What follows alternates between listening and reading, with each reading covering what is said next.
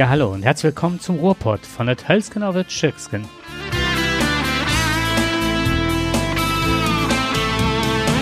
Es grüßen euch in weihnachtlicher Stimmung Jakob und Dirk.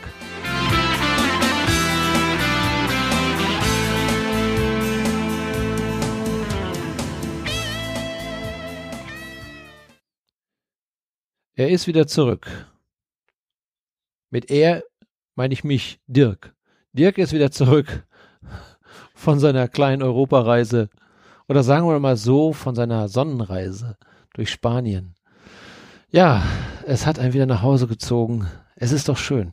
Also wenn man so ganze Zeit auf vier oder sechs Quadratmeter lebt, so sechs Wochen und noch mehr, ähm, gut, man sitzt ja nicht immer nur in dem Wagen. Äh, also gut, jetzt muss ich jetzt die, die uns nicht jeden Tag zuhören, muss ich jetzt sagen, ich bin ja mit dem Wohnmobil zusammen mit meiner Frau, nicht alleine, meiner Frau und meinem lieben Hund Bente, ähm, sind wir durch Spanien gefahren und äh, haben ja einfach November und Dezember ein bisschen in, in ja, ich sag mal, mit, mit viel Sonne und mit, mit guten Temperaturen haben wir es uns gut gehen lassen und haben sehr schöne Orte besucht. Beim letzten Mal haben wir schon so ein bisschen darüber berichtet. Mhm. Haben wir aus Spanien berichtet. Das war auch eine. Ein Novum. Ah ja, und es mhm. war eine Premiere, ne? Ja, absolut. Eine absolute Premiere. Das hat das, das erste Mal auch richtig geklappt. Ja, ja, wobei es nicht ganz einfach war, weil ich hatte immer schlechte Verbindung gehabt und mhm. äh, aber trotzdem, es hat irgendwie hat's geklappt, aber gut, dafür haben wir das. das ja, ja, auf der anderen Seite, das Einzige, was nicht ganz so geklappt hat, was wir aber erst im Nachhinein aufgefallen ist, ähm, bei der lauten, bei der ganzen Verwirrung habe ich das Intro einfach mitten reingeschnitten. hm. Aber ich habe heute Bilder gesehen und ich meine, abgesehen davon, dass der Dirk hier knackebraun mir gegenüber sitzt. Echt? naja. Kunde. oh, das ist lange her. Ja, du hast traumhafte Fotos, dann muss ja ein Erlebnis gewesen sein. Ja, das ist einfach auch schön. Das ist erstmal ist es ein Privileg. Äh, die Gnade der frühen Geburt lässt äh, uns ja heute meistens auch noch einigermaßen finanziell sichergestellt. Also nicht reich, aber genug, um Dinge machen zu können, die früher nicht so möglich waren. Und äh, darunter ist zum Beispiel ähm, das Fahren mit dem Wohnmobil. Das, das hängt ja meiner Generation ja an. Alles, was so in den, ja, ich bin ja 59er Jahrgang, geburtenstarker Jahrgang, die gehen jetzt, drängen jetzt alle in die Rente und äh, die haben jetzt erstmal den ganzen Markt leergefegt mit Wohnmobilen. Und äh, ja, die, die gönnen sich quasi diese Freiheit ähm, in die Welt zu bereisen, also zumindestens Europa, das, was mit dem Auto auf vier Rädern erreichbar ist. Und man muss ja immer wieder feststellen, Europa ist einfach schön. Deutschland ist schön und Europa ist auch schön.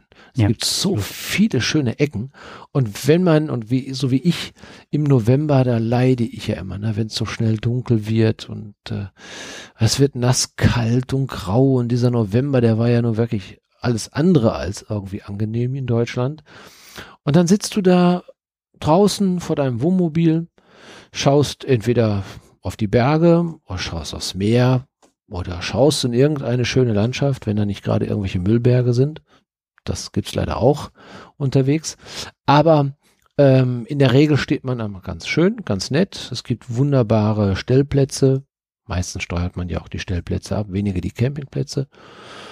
Und äh, ja, teilt diese Plätze mit mehr oder weniger 20, 30, 40 oder 100 weiteren Vorruhe- oder Rentnern oder Vorruheständler oder Rentner und äh, die sich ebenfalls genauso daran erfreuen, diese Freiheit zu genießen.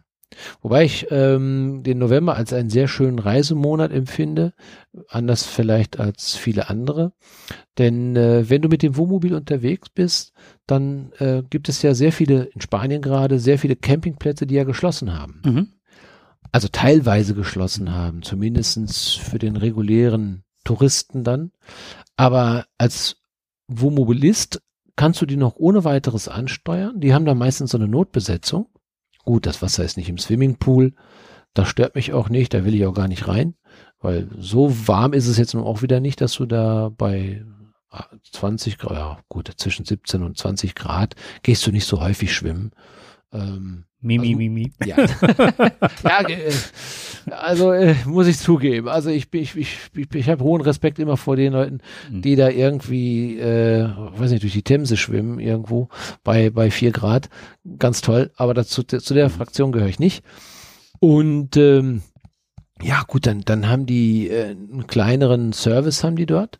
Aber das Schöne ist, du bist allein auf den Plätzen. Ja. Du hast riesige Plätze, stehst dann da, genießt die Ruhe Ah, dein Hund kann frei rumlaufen da, also auf dem einen Platz, wo wir waren, da konnte, konnten wir wirklich auf, auf, auf, auf fünf Fußballfeldern quasi verteilt, konnten wir da wunderbar rumlaufen. Ne? Also da war keiner. Mhm. Da war nur mal ab und zu mal war da jemand mit dem Wohnmobil, der hat dazwischen Stopp gemacht. Das war übrigens im Montfragu, im Nationalpark. Ganz toll, kann ich nur sagen. Wir haben eine, wir sind ja dorthin gefahren, war ja unser Ziel, hatte ich ja beim letzten Mal gesagt, wir wollten ja nach Montfragu in den Nationalpark, weil man dort etwas ganz Besonderes sehen kann, was es in Europa sonst nirgendwo gibt, und zwar die Geierseen. Und äh, Geier sind, finde ich. Hast du Fotos gemacht? Ja, natürlich. Ich habe Fotos mhm. gemacht, kann ich dir auch zeigen? Auch bitte äh, schicken, dann kann ich die nämlich hier in den Podcast einbinden. Sehr gerne. Denn ähm, es ist natürlich nicht ganz einfach, so einen Geier in der Luft zu erwischen. Du siehst den meistens immer nur mit dem Fernglas. also so nah kommst du denen nicht.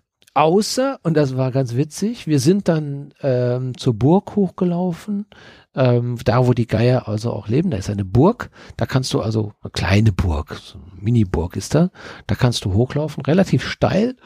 Ähm, war auch gar nicht, war auch schon doch ein bisschen herausfordernd. Ähm, aber an diesem Felsen nisten viele Geier. So, und die siehst du dann, die, die Geier kreisen ja immer. Du siehst ja immer nur in den Filmen, das ist ja auch so, du, die kreisen ja dann quasi über die Landschaft. Warum machen die das?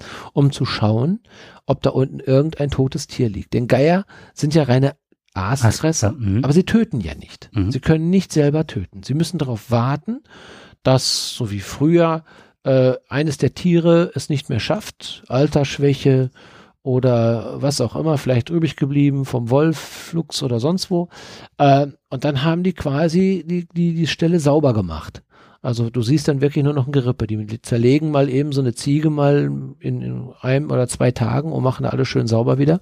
Und auch übrig bleibt dann nur noch ein Gerippe. Mhm. Das ist doch gut so, das ist doch richtig so. Und ähm, deswegen kreisen die auch immer in, in, in großen Gruppen, ne, um die Landschaft quasi zu kontrollieren aus der Höhe um zu sagen, du bist natürlich nicht so ganz nah dran, wir hatten aber ein Fernglas, dann kannst du die wunderbar sehen. Wenn du die fotografierst, du denkst immer, ah, jetzt muss ich die fotografieren, dann siehst du da immer nur so einen kleinen Punkt.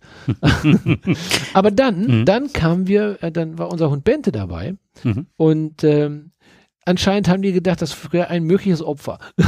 Ein oh. Tier, vier Beine, könnte bald umfallen und äh, plötzlich über uns äh, haben sich ganz viele Geier versammelt. Ja gut, vielleicht haben die auch mich gemeint. Ich meine, in meinem Alter sieht man ja auch nicht mehr so ganz frisch aus. Möglicherweise gedacht, komm her. Der Himmel verdunkelt. Oder ich habe mich beim bei dem Bergstieg habe ich mich dann eventuell vielleicht verausgabt. Dann gesagt, ja. so einen hochroten Kopf wie der hat, der liegt ja gleich, kommt der gleich zum Fallen oder zum Liegen. Und da könnten wir ja schon mal ein bisschen gucken, ne, ob er vielleicht gleich da unten liegen bleibt. Und ähm, den Gefallen habe ich aber nicht gemacht, Bente auch nicht. Und äh, aber es war trotzdem sehr schön zu sehen. Ne? Das sind wirklich sehr, sehr schöne Tiere. Und ähm, ja, das Interessante ist, die Geier sind ja in der sind ja sehr gefährdet. Also sie gibt es ja in kaum einer anderen Region. Das hat auch einen Grund, weil es ein, ein europäisches Gesetz gibt, das ja heißt, dass du Aas nicht liegen lassen darfst. Also Aas darf nicht, wenn also irgendwo ein, ange, ein angefahrenes Wildschwein da liegt, mhm. äh, musst du es mitnehmen, musst du es wegbringen. Ja, oder es muss abgeholt werden. Darfst es nicht liegen lassen. Jetzt reden wir aber von der Extremadura. Die ist ja sehr weitläufig und dort sind natürlich auch viele Schafe und Ziegen unterwegs. Ähm, und der Schäfer darf eine tote Ziege, die auf dem Weg vielleicht dort mal krank geworden ist und tot ist, die muss er beseitigen. Das bräuchte er gar nicht, wenn letztendlich der Geier dann die Möglichkeit besitzt, das Tier dann eben zu bereinigen. Ähm, und das ist dieses, dieses äh, Gesetz, dieses europäische Gesetz, das eben Aas nicht rumzuliegen hat. Will ja auch nicht unbedingt jeder rumliegen haben, ist ja auch nicht schön anzusehen. Aber so ist nur Natur nun mal eben. Und ähm, das soll ein bisschen geändert werden, denn jetzt müssen die teilweise immer noch quasi, also man muss ihn Aas hinlegen, um genau das für diese Gruppe zu haben. Ne? Ja, was eigentlich und, ja totaler Schwachsinn ist. Aber da leben also sehr, also da lebt die größte Kolonie von Geiern, glaube ich, auf mhm. der ganzen Welt sogar. Oh, ja. Und das ist wirklich schön mit anzusehen. Wenn du Glück hast, hast du auch mal Kaiseradler dazwischen. Mhm. Ähm, also du kannst da ganz, ganz viele Vögel entdecken. Sehr, sehr schön. Eine besondere Begegnung hatte ich ja gehabt. Das war, als wir in, äh, in äh, nicht Montaché war das gewesen. Ähm, das war, wo der, wo der Brandy hergestellt wird. Ähm, ich, ich komme jetzt aber nicht auf den Namen, sorry, liefere ich nochmal nach gleich. Ähm, da war jedenfalls ein, ähm, ein Platz, also wir, die, die, diese Brandy-Fabrik war leider zu. Dann haben wir einen Stellplatz gesucht, der war dann in der Nähe eines Industriezentrums, also der Einkaufszentrum. Gut, äh, bewertet worden war. Genau, richtig, super gut bewertet worden. Äh, der war zwischen, Gara äh, zwischen Tankstelle, Burgerladen, Ikea und äh, noch weiteren Einkaufsläden war dieser Platz gewesen. Also da war richtig, und ich glaube, der Flughafen war auch noch drüber. die Flugzeuge flogen auch noch drüber. Der war super gut bewertet worden und dann haben wir nur geguckt, nee, hier wollen wir nicht bleiben. Mhm. Dann wollte ich eben mit Bente noch mal eine kleine Runde laufen. Dann bin ich einmal um dieses ganze Industriegebäude, da Gelände da rumgelaufen. Und auf der Rückseite von Ikea war ein bisschen Brachland. Und dieses Brachland ist leider dazu benutzt worden, ähm, es als Müllhalde zu benutzen. Ich weiß nicht, wer da seinen Unrat da hinschmeißt, aber das ist leider in Spanien so. Äh, die Entsorgung äh, scheint nicht immer ganz optimal organisiert zu sein. Und es gibt viele, die schmeißen einfach dann ihren Bauschutt, Dreck, Müll und so weiter, mhm. äh, schütten die da einfach weg. Das ist leider die Kehrseite des schönen Spaniens, muss man leider auch sagen. Und ähm, was habe ich gesehen? Ich habe da ein altes Sofa, ich weiß nicht, ob es von Ikea war, aber jedenfalls ein altes Sofa stehen gesehen und darauf stand ein Storch. Nein. Was du ja bei uns ja nicht mehr so häufig siehst. Und das äh, war in dem Moment, wo ich es aufnehmen wollte, ist er dann aber weggeflogen. Das war leider sehr schade und das war ein wirkliches Sinnbild dafür. Nur interessanterweise äh, haben wir hier in Deutschland das Problem, dass sich Störche ja nur noch in ganz bestimmten Regionen niederlassen. Weil ja gesagt wird, wir stören die zu sehr und was eigentlich Quatsch ist, wenn ich das sehe, neben den Autobahnen haben die Storchennester in Spanien, ähm, eben weil die das alles so lassen, wie es ist. Ne? Und da finden die noch genug Nahrung, die Störche. Das ist alles. Ne? Ja, ob du es glaubst oder nicht, hier in, äh, im Bereich Wegberg, gerade hier in Gerderath, habe ich sehr häufig schon Störche gesehen. Aber die nisten hier nicht. Ne? Die nisten nicht, die sind dann auf der Durchreise genau. dann Richtung Osten, Richtig. weil da. Die ja im, im Sommer ja gut machen, ne? Noch ganz viele Kamine und so weiter, wo die dann. Genau. Mh. Aber die Nahrung ist zu spärlich für die durch Aber habe ich früher nie gesehen hier in der Ecke. Das ist halt. Das muss man natürlich sagen. Spanien mhm. ist, glaube ich, doppelt oder dreimal so groß wie Deutschland mhm. und hat nur die Hälfte der Einwohner. Ne? Ja. Und ähm, da hast du natürlich wesentlich mehr Land zur Verfügung und das merkst du auch, wenn du fährst. Aber als du das letzte Mal erzählt hattest, über dass das die letzten äh, Geier sind und so weiter, ähm, ich weiß auf jeden Fall, ich war früher häufiger in Matra in Österreich und da gab es eine ganz kleine äh, Geierart. Ja. Und ähm, ja, ja, klar. die dann in den Bergen lebten und aber da habe ich das gleiche Phänomen. Ich habe tatsächlich einen gesehen. Okay. In freier Wildbahn, habe den Ja. fotografiert, aber damals hatte man noch so eine Aquaritschratsch. Und dann war es das Gleiche. ich habe den Geier gesehen am Himmel, aber der war dann ein Staubkorn auf dem Foto halt. Ne? So ist das eben. Genau das, äh, das kannst du mit einer Kamera oder ich habe einige gesehen, die haben da gestanden den ganzen Tag und haben dann auch versucht, ähm, mit so einem wirklich riesen Teleobjektiv dann also auch dann die einzufangen. Genau. So, und jetzt gucke ich gerade noch mal nach, das war eigentlich äh, Jerez de la Frontera. Jerez, Ferris, genau, dieses Jerez ist mir nicht eingefallen. Ja. Mhm. Und das ist die Bodega Sanchez Romato Hermanos. Da wollten wir hin und wollten einen hervorragenden Brandy kaufen. Äh, wir wollten eigentlich eine Führung haben. Aber dann war das leider zu. Hm. Ja, und, Dafür äh, hast du einen Storch gesehen. genau. Auf dem Ikea-Möbel. Richtig, genau. Ähm, was ja immer wieder spannend ist, wenn du dann durch die spanischen Städte fährst und du merkst auf einmal, du kommst da gar nicht durch mit deinem Auto. das ist auch mal ganz lustig. Ja, und du denkst eigentlich, äh, hoffentlich ist das jetzt eine Einbahnstraße. Das hier keiner mehr, ist aber keine Einbahnstraße, es kommt dir wirklich einer entgegen. Ja, tatsächlich. Mir ist es wirklich schon passiert, dass ich also mal einen halben Kilometer auch schon mal rückwärts gefahren bin. Äh, Das ist eine Herausforderung, finde ich. ja, das war wirklich eine Herausforderung. Aber ist doch spannend. Immer wieder spannend ist Ich das. hatte ja beim letzten Mal erzählt, dass ich schon mit dem Fahrrad durch äh, Südspanien gefahren bin. Und das ist schon, ne, wie hast du jetzt mit den Straßen sagst, so sind wir damals über die Autobahn geleitet worden. Und ich habe gedacht, das kann nicht wahr sein. Ja, das kann ja schon mal passieren. Aber das ist tatsächlich, das man durfte tatsächlich mit dem Fahrrad darüber fahren. Das war. Ja. Aber wie gesagt, naja. es ist, Spanien ist ein, ein, ein sehr schönes Land und hat ähm, wirklich ist ein, ein ganz großes Land ist das und es hat natürlich eben das mediterrane Klima mhm. dazu.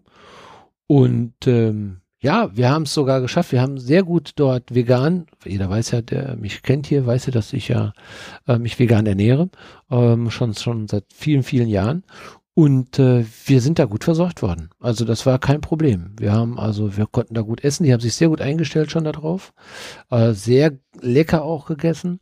Und ähm, auch du kriegst wirklich viele Produkte, all das, was du so für das tägliche Leben so brauchst, kriegst du da. Ne? Mhm. Das ist auch gar kein Problem. Was sie nicht haben, das kann ich auch verstehen, das hast du ja bei uns häufiger, ähm, so, so Fleischersatzprodukte. Ne? Mhm. So vegane Wurst und so weiter, ne? Wurst. Furst, vegane Furst. Ähm, das haben, das haben die nicht. Also da, da hängen die lieber ihren Schinken hin. Ne? Hm. Das ist ja der Serrano-Schinken ist ja nun mal eben etwas, das ist das Herzstück der Spanier und den siehst du auch wirklich überall rumhängen. Da sind die für bekannt. Kann ich mich auch dran erinnern. Hm. Ja. Ansonsten haben die eine sehr gute Küche, eine sehr leckere Küche. Und es hat wieder richtig Spaß gemacht, dahin zu fahren. Es war eine schöne Zeit. Ja, haben tolle Bilder mitgenommen, tolle Eindrücke mitgenommen. Und wir freuen uns schon auf die nächste Fahrt in den nächsten Jahren. Um den November in einem milden, angenehmen Klima mit sehr viel Sonne und meistens zwei Stunden mehr Licht, weil da geht ja die Sonne etwas später unter. Wir haben also teilweise noch um 18, 18.30 haben wir noch vorm Wohnmobil gesessen und haben den Sonnenuntergang dann gesehen. Toll. Ja, sehr schön. Das macht die Sache einfacher, mhm. wenn man dann wieder zurückkommt und sich aber dann aber auch auf das Weihnachtsfest freut. Das Weihnachtsfest, genau. Ja, bei mir ist es gerade äh, sehr anstrengend, weil ähm, gerade wenn man so an der Förderschule arbeitet, ist es halt so, dass äh, ganz, ganz viele Kinder halt nicht mehr zu Hause wohnen, sondern in Pflegefamilien oder in Heimen. Also extrem viele mittlerweile. Und ähm, die haben halt immer äh, Wünsche, Hoffnungen, die dann nicht erfüllt werden. Und die Zeit jetzt momentan ist sehr, sehr anstrengend, weil alles das, was sie dann emotional nicht verarbeitet bekommen, äh, bricht sich irgendwie Bahn. Ne? Und das ist dann immer, also ich finde ähm, Sommerferien, kurz vor den Sommerferien, wenn so die Luft raus ist, ist oft schwer zu unterrichten und äh, die bei Laune zu halten, die Kinder in irgendeiner Form. Aber ähm, jetzt gerade die Weihnachtszeit finde ich immer die heftigste des ganzen Jahres. Das ist, ähm, ja, da bin ich jetzt froh, wenn ich nächste Woche Ferien habe, damit das so ein bisschen abflachen kann und hier im Was passiert Jahr. mit den Kindern? Gehen die dann nach, gehen die nach Hause dann oder gehen die in die, in die Pflegefamilien dann? Oder? Also äh, Pflegefamilien sind eher weniger, es sind meistens hm. Wohngruppen. Wohngruppen. So, okay. und dann teils können sie halt nach Hause. Also es sind einige, die dann nach Hause können, aber es sind auch viele, die dann in den Wohngruppen bleiben. Und das ja. ist halt äh, für viele, die dann Wünsche haben, zu Mama und Papa eigentlich zu kommen oder für die ist es dann recht schwer. Das kann ich auch absolut nachvollziehen. Und dann auch, wenn die dann sehen, da ist ja unsere Werbewirtschaft und überall ne, große Geschenke, überall siehst du glückliche Familien prangen im Fernsehen, auf Werbeplakaten, ne? Das Fest der Liebe, das ist schon schwierig. Ja, es ist ja ein familiäres Fest. Ein sehr familiäres. Wenn du dann nicht, nicht diesen zentralen Punkt hast, wo du dich zu Hause fühlen kannst, ich meine, das sicherlich, es gibt sicherlich einige Kinder, die sind froh, dass sie eher in einer Wohngruppe sind als zu Hause. Ja. Denn zu Hause ist ja nicht, die sind ja da, weil es zu Hause in der Regel nicht geklappt hat. Mhm. Ne? Der Wunsch, aber ein intaktes Zuhause zu haben, ist, ist und bleibt natürlich da. Ne? Genau. Und das ist wahrscheinlich für die die größte Erfüllung überhaupt. Ja, und auch wenn es für uns manchmal nicht verständlich ist oder nicht nachvollziehbar, warum äh, sie, egal was sie erlebt haben an traumatischen Dingen, trotzdem nach Hause wollen. Es sind halt Papa und Mama und sie haben es nicht anders kennengelernt mhm. und sie haben halt den Wunsch halt, ne? Mhm. Der Liebe. Ich das kann das, kann das gut nachvollziehen, weil für mich waren viele Jahre in meiner Kindheit ähm, war Weihnachten immer ein ganz besonderes Fest, aber leider auch, muss man sagen, es war nicht immer auch ein fröhliches Fest. Ähm, mein Vater, der hat äh, sehr viel getrunken und ähm, ist auch, ja, ich, ich, ich will es mal vorsichtig sagen, äh, er war da nicht immer der friedlichste Mensch, wenn mhm. er getrunken hat. Und äh, meine Mutter musste das meistens erfahren dann. Ähm, meine Mutter hat dann auch irgendwann angefangen zu trinken Und ähm, die haben dann quasi, unsere Weihnachten habe ich eigentlich hinterher nur noch erlebt, dass es eigentlich nur noch ein Horrorfest gewesen ist. Mhm. Also es war äh, bis zu meinem Auszug in jungen, sehr jungen Jahren, ähm, war das immer sehr, sehr schwierig gewesen. Ja, mein Vater hatte noch am 23. noch äh, Geburtstag dazu. Da wurde kräftig reingefeiert. Danach wurde kräftig stunk gemacht. Und ähm, in der Regel, ähm, ja, ich sag mal, also ich habe hinter den Tannenbaum mit meinem Bruder dann, haben wir, sind wir losgezogen am Heiligabend, haben den, ich kann mich noch sehr gut daran erinnern, wir hatten mal wieder keinen Weihnachtsbaum, also der musste irgendwie wieder besorgt werden und mein Bruder und ich sind losgezogen und haben dann quasi am Heiligabend dann so eine wirklich so ein so einen liegen gebliebenen Baum, den keiner mehr haben wollte, den das war, also da war wirklich nichts mehr großartig dran, da war uns egal, wir haben den nach Hause geschleppt, wir mussten dann noch ein paar Kilometer, mussten wir den noch tragen, war auch nichts besonders groß, sind dann durch die Siedlung gelaufen, haben den dann aufgestellt und haben den dann geschmückt. Ne, mit Lametta und Bäumen, Kugel und so weiter, dann haben den dann geschmückt und haben dann quasi unser eigenes Weihnachten gemacht dann. Und äh, ich weiß nicht, also meine Eltern haben das nur so am Rande, glaube ich, miterlebt, an dem Punkt, ob wir da waren oder nicht. Äh, ich will ja nicht absprechen, dass sie sich keine Mühe geben wollten. Das haben die schon getan, aber die sind einfach die Opfer ihrer Zeit gewesen, Nachkriegskinder, ne? Und die haben es sehr schwer gehabt. Und ja, wie es in vielen Familien dann in der Zeit auch war, haben die Eltern das oder diese Nachkriegskinder es nicht geschafft und äh, das, das wirklich gut umzusetzen. Aber daher kann ich das gut nachvollziehen. Mhm. Also und trotzdem habe ich Weihnachten geliebt. Ne? Ich habe wirklich Weihnachten geliebt. Also und was ich bei dir unheimlich schön finde, ich, ich wusste jetzt halt diesen Hintergrund auch bei dir. Ähm, war es auch mal so, dass ich ähm, das unheimlich genieße, wenn ich sehe und auch schön finde, wie ihr beiden äh, Weihnachten jetzt zelebriert mit eurer Familie und all genau. das auch wieder in was Positives äh, gekehrt habt. Also jetzt nicht, dass das der Kommerz im mhm. Vorder, mhm. sondern so dieses Gesellige, dieses Gemeinschaftliche und diese Wertschätzung, die ihr auch an Familie, das, ne, da kann man ja auch dran als Freund partizipieren, das merkt man halt, genau. welche Herzlichkeit da vorhanden ist und wie ihr gelernt habt. Also viele haben ja als Vorbild, ahmen die ja das Verhalten der Eltern auch irgendwann nach. Und dann aber ein, einen kompletten Rollenwechsel hinzubekommen, das ist schon eine große Leistung und das auch den Kindern mitgeben zu dürfen ja, und zu das, können. Das, das sind die Geschenke, die stehen nicht im Vordergrund bei uns. Das ist etwas, was wir, ähm, also wir wichteln, jeder mhm. kriegt jemanden zugezogen, das haben wir, weil wir sind ja alle erwachsene Menschen und jeder kann sich seinen Wunsch selber erfüllen, aber macht sich dann besonders Gedanken für denjenigen, den man beschenkt. Ne? Und du musst jetzt nicht für, für sechs oder acht oder neun oder zehn dir jetzt mhm. Gedanken machen. Und es wird kein, kein Geschenketerrorismus, ähm, sondern es ist wirklich das eine Geschenk, was man sich dann gerne, was man, wo man sich Gedanken macht. Und wisst, dann. Wisst ihr das dann voneinander, wer wen gezogen hat? Nein, nein, nein, das wissen wir alle nicht. Wird das dann auch äh, kundgetan oder? Nein, das, das, wird, das, das löst sich erst am Heiligabend auf. Aber, aber es löst sich auf. Ja, ja, klar. Ja. Dann siehst du ja, von wem du dein Geschenk bekommst. Ne? Also das wird dann übergeben. Das wird dann übergeben, genau, richtig. Das ist dann, aber der, mhm. keiner weiß das von dem anderen. Ne? Also mhm. wenn die Partner und die, ich, ich gehe mal davon aus, die Partner sprechen nicht untereinander, die halten das auch geheim, mhm. aber die Partner werden nicht untereinander gezogen. Das schließt sich aus. Mhm. Ne? Die kommen nicht in den Losdorf rein. Aber das ist, ähm, gibt eine schöne App, nennt sich Wichtel-App. Da kann man das sagen, dann gibst du deinen Namen ein und sagst, mhm. wer sind die Partner und dann macht die Wichtel-App quasi ihre eigene Zufallslotterie ne, und wird dann gezogen. Mhm. Und dann kannst du das per E-Mail dann alles verschicken, das ist dann noch durchgeixt, so dass keiner sehen kann, wer was bekommt. Mhm. Das ist dann äh, so. Das ist ganz schön. Nein, aber bei uns steht wirklich die Geselligkeit. Das ist wirklich so, es wird ein bisschen zelebriert. Ähm, wir, wir essen sehr gut. Das ist etwas, was wir sagen, das ist einmal im Jahr. Ist das was gibt es bei euch als Veganer? Ja, darauf habe ich gewartet.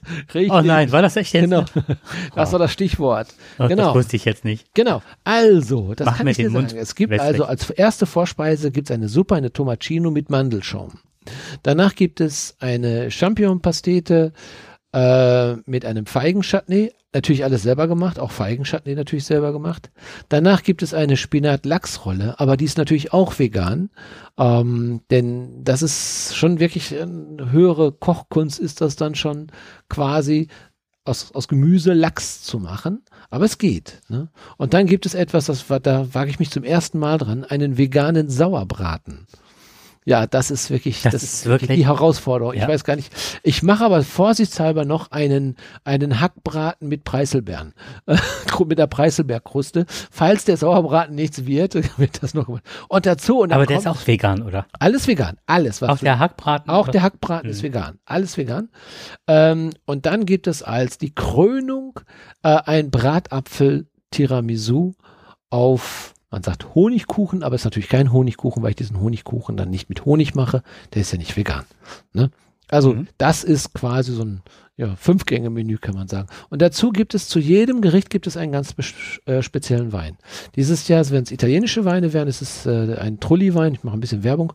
Ähm, ein Trulli-Wein, das ist äh, Berger, Berger de Trulli.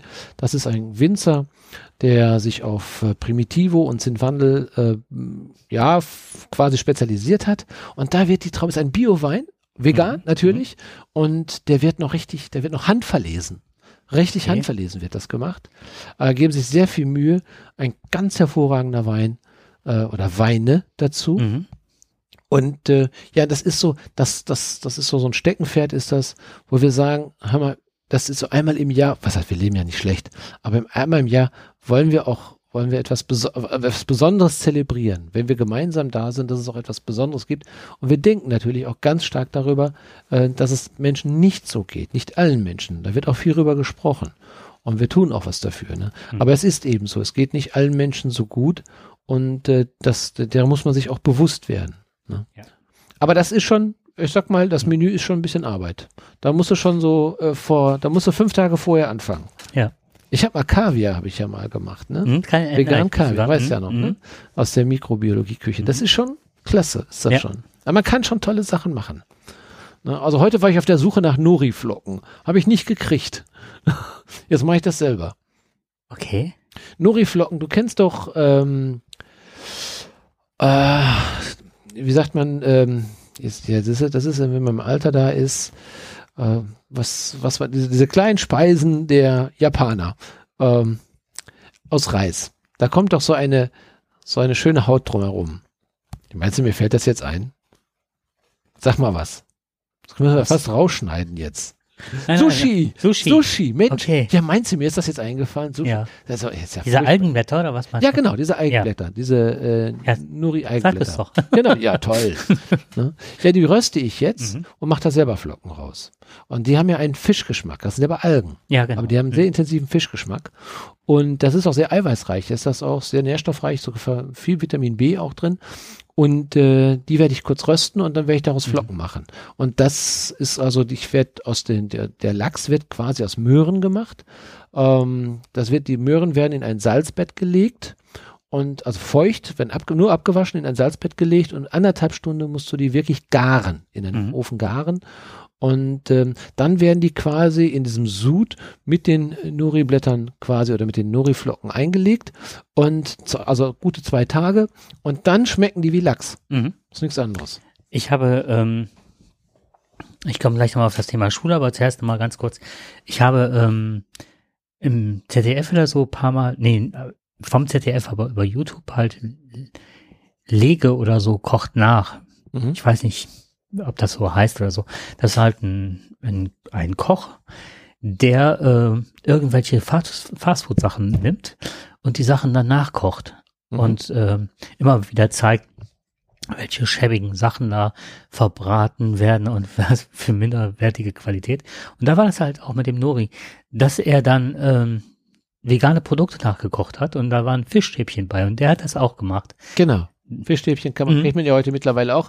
Wir haben sogar, und das fand ich ganz toll, wir haben in Chipiona am Strand äh, in einem Strandcafé gesessen. Wunderschön. Und du hast aufs Meer geguckt und da konntest du vegan essen. Und die hatten vegane Garnelen. Ich habe gedacht, das kannst du ja nicht essen, das geht doch gar nicht. Ich bin immer ein bisschen vorsichtig mit solchen Sachen. Ähm, meine Frau hat sich dafür entschieden, gesagt, ich probiere das mal. Und ich war fasziniert. Ich habe es natürlich dann auch probiert, dann von, von, von ihrem Teller dann mal probiert. Und da war ich wirklich, das, also wie die das hingekriegt haben, Mhm. ne? ähm, du hast wirklich so, ich meine, aus meiner Erinnerung heraus, in frühen Jahren weiß ich ja, wie Garnelen schmecken und auch Fischstäbchen schmecken Mhm. oder sonst irgendwas. Also, das haben die richtig gut hinbekommen.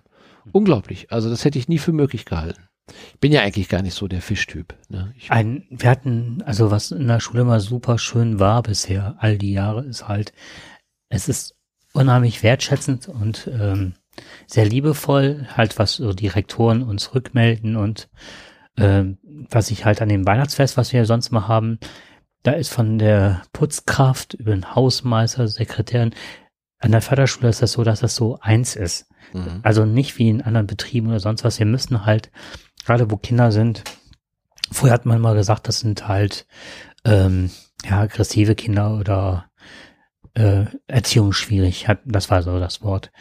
Also ich finde auch die Wortwahl mittlerweile emotional-sozialer Förderbereich finde ich ganz gut. Mhm. Das reduziert die Kinder halt nicht so sehr ne, auf Aggression oder sonst was.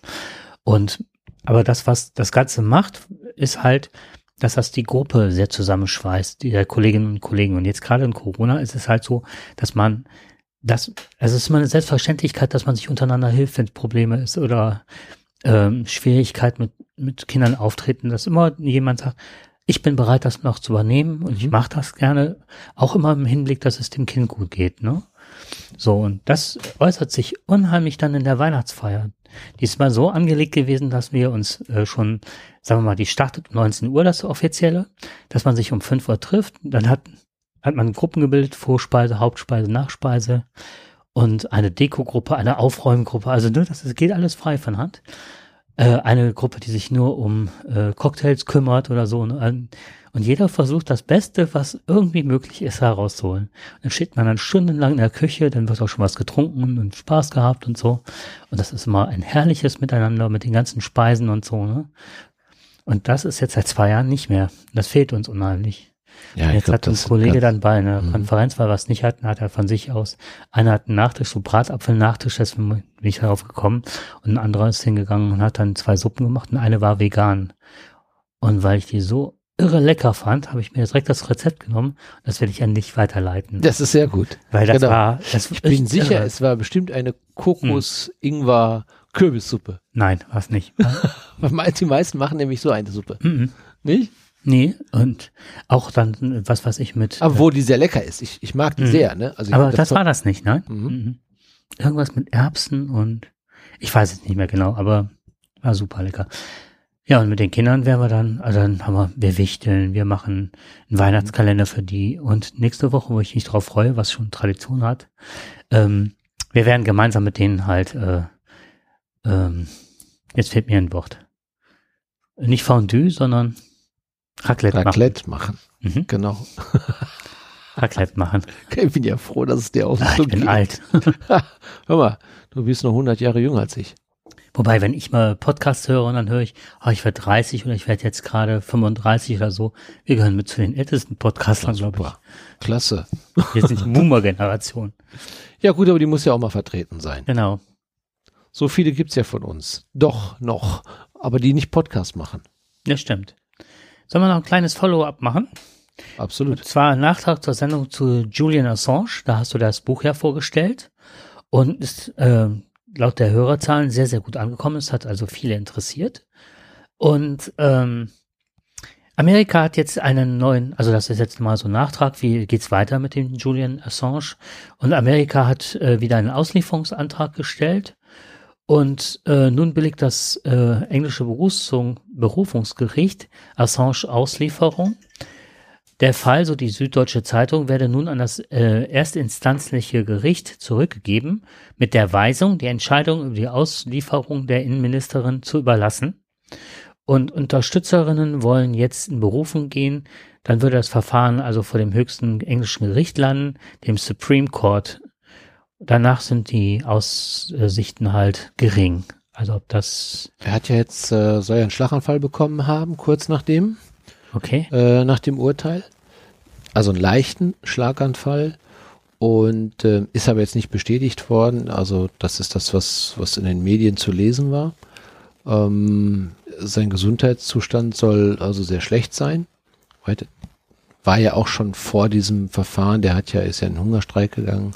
Man muss ja überdenken, ich meine, der Mann, der hat jetzt, äh, glaube ich, zehn Jahre seines Lebens quasi in einer Art Gefangenschaft gelebt und immer mit der, mit der Option ausgeliefert zu werden. Ähm, das Gericht ist ja der Auffassung, sagte, er kriegt ein faires Verfahren in Amerika. Das ähm, wäre vorher nicht gewährleistet wo gewesen. Man geht davon aus, dass es unter beiden nicht zu einer, äh, nicht zu einem Todesurteil kommt. Ne? Und ähm, also Verstreckung quasi dessen, das was ja bisher gefordert worden ist. Er soll ja zum Tode verurteilt werden. Das sagen die Amerikaner nicht laut, aber das ist das, was die wollen. Und darauf steht ja auch mhm. quasi äh, der Verrat äh, des Vaterlandes, darauf steht ja halt eben auch die Todesstrafe in besonders schweren Fällen. Und das sagt man ihm ja auch. Und er hätte ja, und das ist ja der Vorwurf, er hätte ja die Sachen ja auch besorgt. Er hätte sie geklaut. Er hätte diese geheimen Informationen gestohlen und hat sie dann, weil er ja auch als Hacker bekannt war, also zumindestens als jemand, der in der Hacker-Szene wohl auch äh, hergehen kann oder sich auskannte, ähm, wird ihm ja vorgeworfen, dass er dann doch sich selber das Material beschafft hat. Er verneint das ja ganze Zeit. Er sagt, es ist ihm ja zugetragen worden, was ja auch von vielen Seiten bestätigt worden ist. Ne? Ja, und äh, da bleibt eigentlich nur, da können die ein faires Verfahren nun sehen oder wie, aber es droht ihm die Todesstrafe. Ich glaube, ich glaube das nicht, dass ihm ein faires Verfahren, zumal wir gehen jetzt alle noch davon aus, dass der Biden das weiterführt.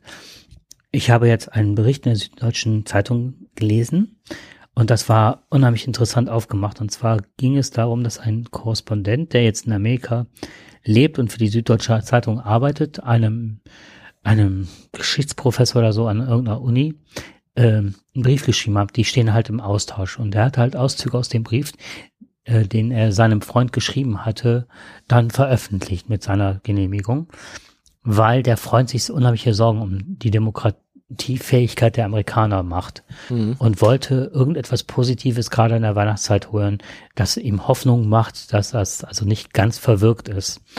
Und der ganze Brief ist halt dahingehend ausgelegt, dass, dass es überhaupt keinen Anlass zur Freude oder zur positiven Stimmung gäbe. Und zwar aus dem Grund, dass mittlerweile der äh, der Trump halt wohl eigene Fernsehsender betreibt, und Fox News wären Stiefkinder dagegen, dass er an wichtigen Stellen, also das äh, oberste Gericht ist ja schon mehrheitlich mit Republikanern besetzt und dass äh, ganz viele Gouverneure so aufgestellt sind, dass sie sagen, es war ja ähm, die Wahlmänner werden ja von diesen Gouverneuren, da bin ich mir nicht 100% sicher, aber ja äh, geschickt, so nach dem Motto, die stimmen dann ab, wer Präsident wird.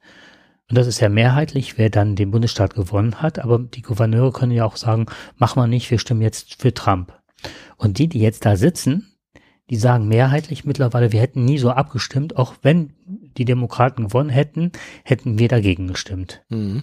Weil ja die Wahl gefälscht wird. Also diese Behauptung läuft bis immer noch. Mhm. Und die haben unheimlich Angst vor einem, äh, vor einem Bürgerkrieg, weil die Leute so extrem mit Schnellschusswaffen und so bewaffnet sind. Und ähm, dass jetzt auch die Wahlbezirke so verändert werden mittlerweile, dass egal wie es ausgeht, der Trump über 2024 gewinnen wird. Das Einzige ist, dass man jetzt versucht, ihm nachzuweisen, dass er von dem Angriff aufs Kapitol wusste im Januar und ähm, man ihm das äh, sozusagen das äh, Präsidentenamt verwehren kann. Was aber auch wieder eine Frage ist, was passiert daraus? Also da geht die Demokratie ganz schön baden. Und was ich nicht wusste, was aus dem Artikel rauskam, war halt, ähm, dass die Demokraten, man denkt ja, es gibt zwei große Parteien, die Demokraten, ne? Also die Republikaner sind mittlerweile komplett auf Trumps Linie. Da traut sich auch kaum mehr was, jemand was zu sagen. Mhm. Und ähm, die Demokraten, die wirken oftmals sehr überheblich, arrogant und, reich, und sehr intellektuell, also von oben herab und haben aber nicht mehr so die Ahnung dessen, was braucht das Volk, was, wie entwickelt sich das Ganze. Mhm. Und die gehen fast vom Linksextremismus bis hin zu, ja, bei uns werden das so Typen wie Friedrich Merz oder so. Mhm. Das fand ich ganz spannend. Und deswegen denke ich, lange Rede, kurzer Sinn, dem Julian Assange wird es dreckig gehen. Ja, das, also die Zeichen stehen nun mal eben genau äh, auf, auf einer nicht unbedingt fairen Behandlung. Äh, das, das wäre auch, das ist nicht, kannst du nicht gewährleisten. Wie du schon sagtest, die politischen Verhältnisse in Amerika sind für so ein Verfahren recht ungünstig. Und ähm, ich glaube, dass es schwer sein wird für einen Amerikaner zu verstehen, warum das passiert ist, zumindest für einen Großteil der Amerikaner. Warum zeigt einer solche schockierenden Bilder, die unseren, unser Land nicht verherrlichen, sondern ähm, zu einem sehr brutalen Kriegsgegner machen ne? oder Kriegstreiber machen. Äh, das kann so ein Land nicht hinnehmen, das würde kein Land hinnehmen. Ähm, und deswegen glaube ich auch nicht, dass es zu einem wirklich fairen Verfahren kommen wird. Das glaube ich genauso wenig. Hm. Ich denke mal, irgendwann wird es dem, dem Assange egal sein. Ähm, ich, ich, weißt du, der, der lebt ja in Einzelhaft. Das, das ist ja eine Situation, der hat keinen Zugang zu Medien, der darf seine Anwälte nur in ganz bestimmten äh, Situationen oder Momenten sehen. Ähm, der ist von, von, von der Außenwelt abgeschnitten. Also das, was der jetzt gerade da macht, das ist ja, das ist ja pure Folter, ist das ja. Das ist ja auch das, was aus dem Buch ja auch hervorgeht. Und ich glaube nicht, dass ein Mensch über Jahrzehnte das aushalten kann. Und das wird auch bei ihm auch so sein. Ich finde es schade, ich finde es schade, dass es nicht zu einem fairen Prozess kommt, mhm.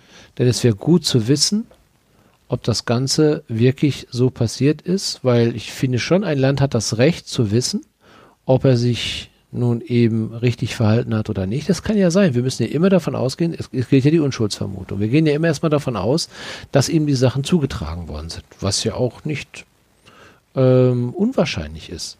Ja. Und äh, es haben ja auch andere, haben ja auch quasi Unterlagen weiter. Es gibt ja genug Whistleblower. Es gibt ja schon einige. Nur bei ihm ist man besonders hart.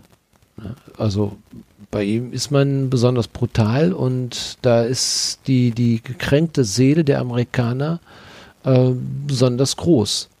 Und äh, selbst, das muss man ja sagen, unser vielleicht doch beste Präsident oder der, der, der geliebteste Präsident von, vom Westen, Obama, hat ja äh, gesagt, äh, schickt eine Drohne hin und knallt den ab. Ne? Wir wissen ja, dass unter Obama mehr Menschen gestorben sind als in den Regierungen davor. Ne? Also der Friedensnobelpreisträger dann letztendlich dann, oder zumindest einer, der dafür steht, der ist derjenige, der am meisten getötet hat. Das mhm. muss man, das ist die Wahrheit. Amerika ja. ist nun mal eben so. Richtig. Ja. Amerika ist ja sein eigener Polizist und alle, die sich denken, da kann man sich drüber aufregen oder nicht. Der Russe, der knallt die Leute einfach im, im, im Berliner Tiergarten ab, vergiftet sie in London oder sonst wo. Die anderen machen es auch auf einer bestimmten Art und Weise und die Amerikaner schicken Drohnen. Ne? Das haben sie bei Assange nicht geschafft. Und deswegen haben sie ja, sie haben ja schon offen, ganz offen gesagt, wir wollen ihn, äh, wir wollen ihn äh, hängen sehen. Ne? Und auf der anderen Seite mache ich mir auch ein bisschen Sorgen um äh, England. Jetzt, wo die aus der EU ausgetreten sind, mittlerweile die massiven Probleme haben, ist immer noch versuchen, das auf äh, Corona abzuwälzen, aber das Land geht gerade wirklich ganz massiv den Bach runter. Und äh, die brauchen halt die Unterstützung der Amerikaner. Ähm, Darum geht's ja letztendlich. Trump hat genau. denen das alles zugesagt, was er auch nicht gehalten hat. Mhm. Und trotzdem sind machen sie sich immer mehr abhängig davon, ja, weil sie auf Wirtschaftsleistungen angewiesen sind, ne? auf Exporte. Das Schlimme an, an dem Thema Assange, finde ich, ist das Thema Pressefreiheit. Das ist etwas, was ähm, hier auf dem, auf dem Tisch liegt. Ja, in dem Moment, wo ich, wo mir geheime Unterlagen zugespielt werden, und das passiert ja häufiger, und das dann veröffentliche, das hat ja das, das geschieht regelmäßig im deutschen Fernsehen, wo dann äh, Sendungen quasi etwas offenlegen, wo ihnen Papiere zugestellt worden sind. Da frage ich mich auch manchmal, wie sind die da dran gekommen? Aber die sind ihnen zugespielt worden, anonym oder wie auch immer. Vielleicht haben sie es auch gekauft, keine Ahnung. Vielleicht waren sie auch aktiv dabei. Aber keiner würde auf die Idee kommen, ARD oder ZDF oder WDR oder einer der privaten Sender, RTL oder Sat1, wenn die so etwas veröffentlichen, ähm, die dann quasi vor Gericht ziehen und einen Journalisten einzusperren deswegen. Das wäre undenkbar. Aber in Amerika wird es so wohl gemacht. Baust mir gerade eine riesen Überleitung, wahrscheinlich komplett unbewusst. Aber das ist äh, ein, ein Hammerthema. Ähm,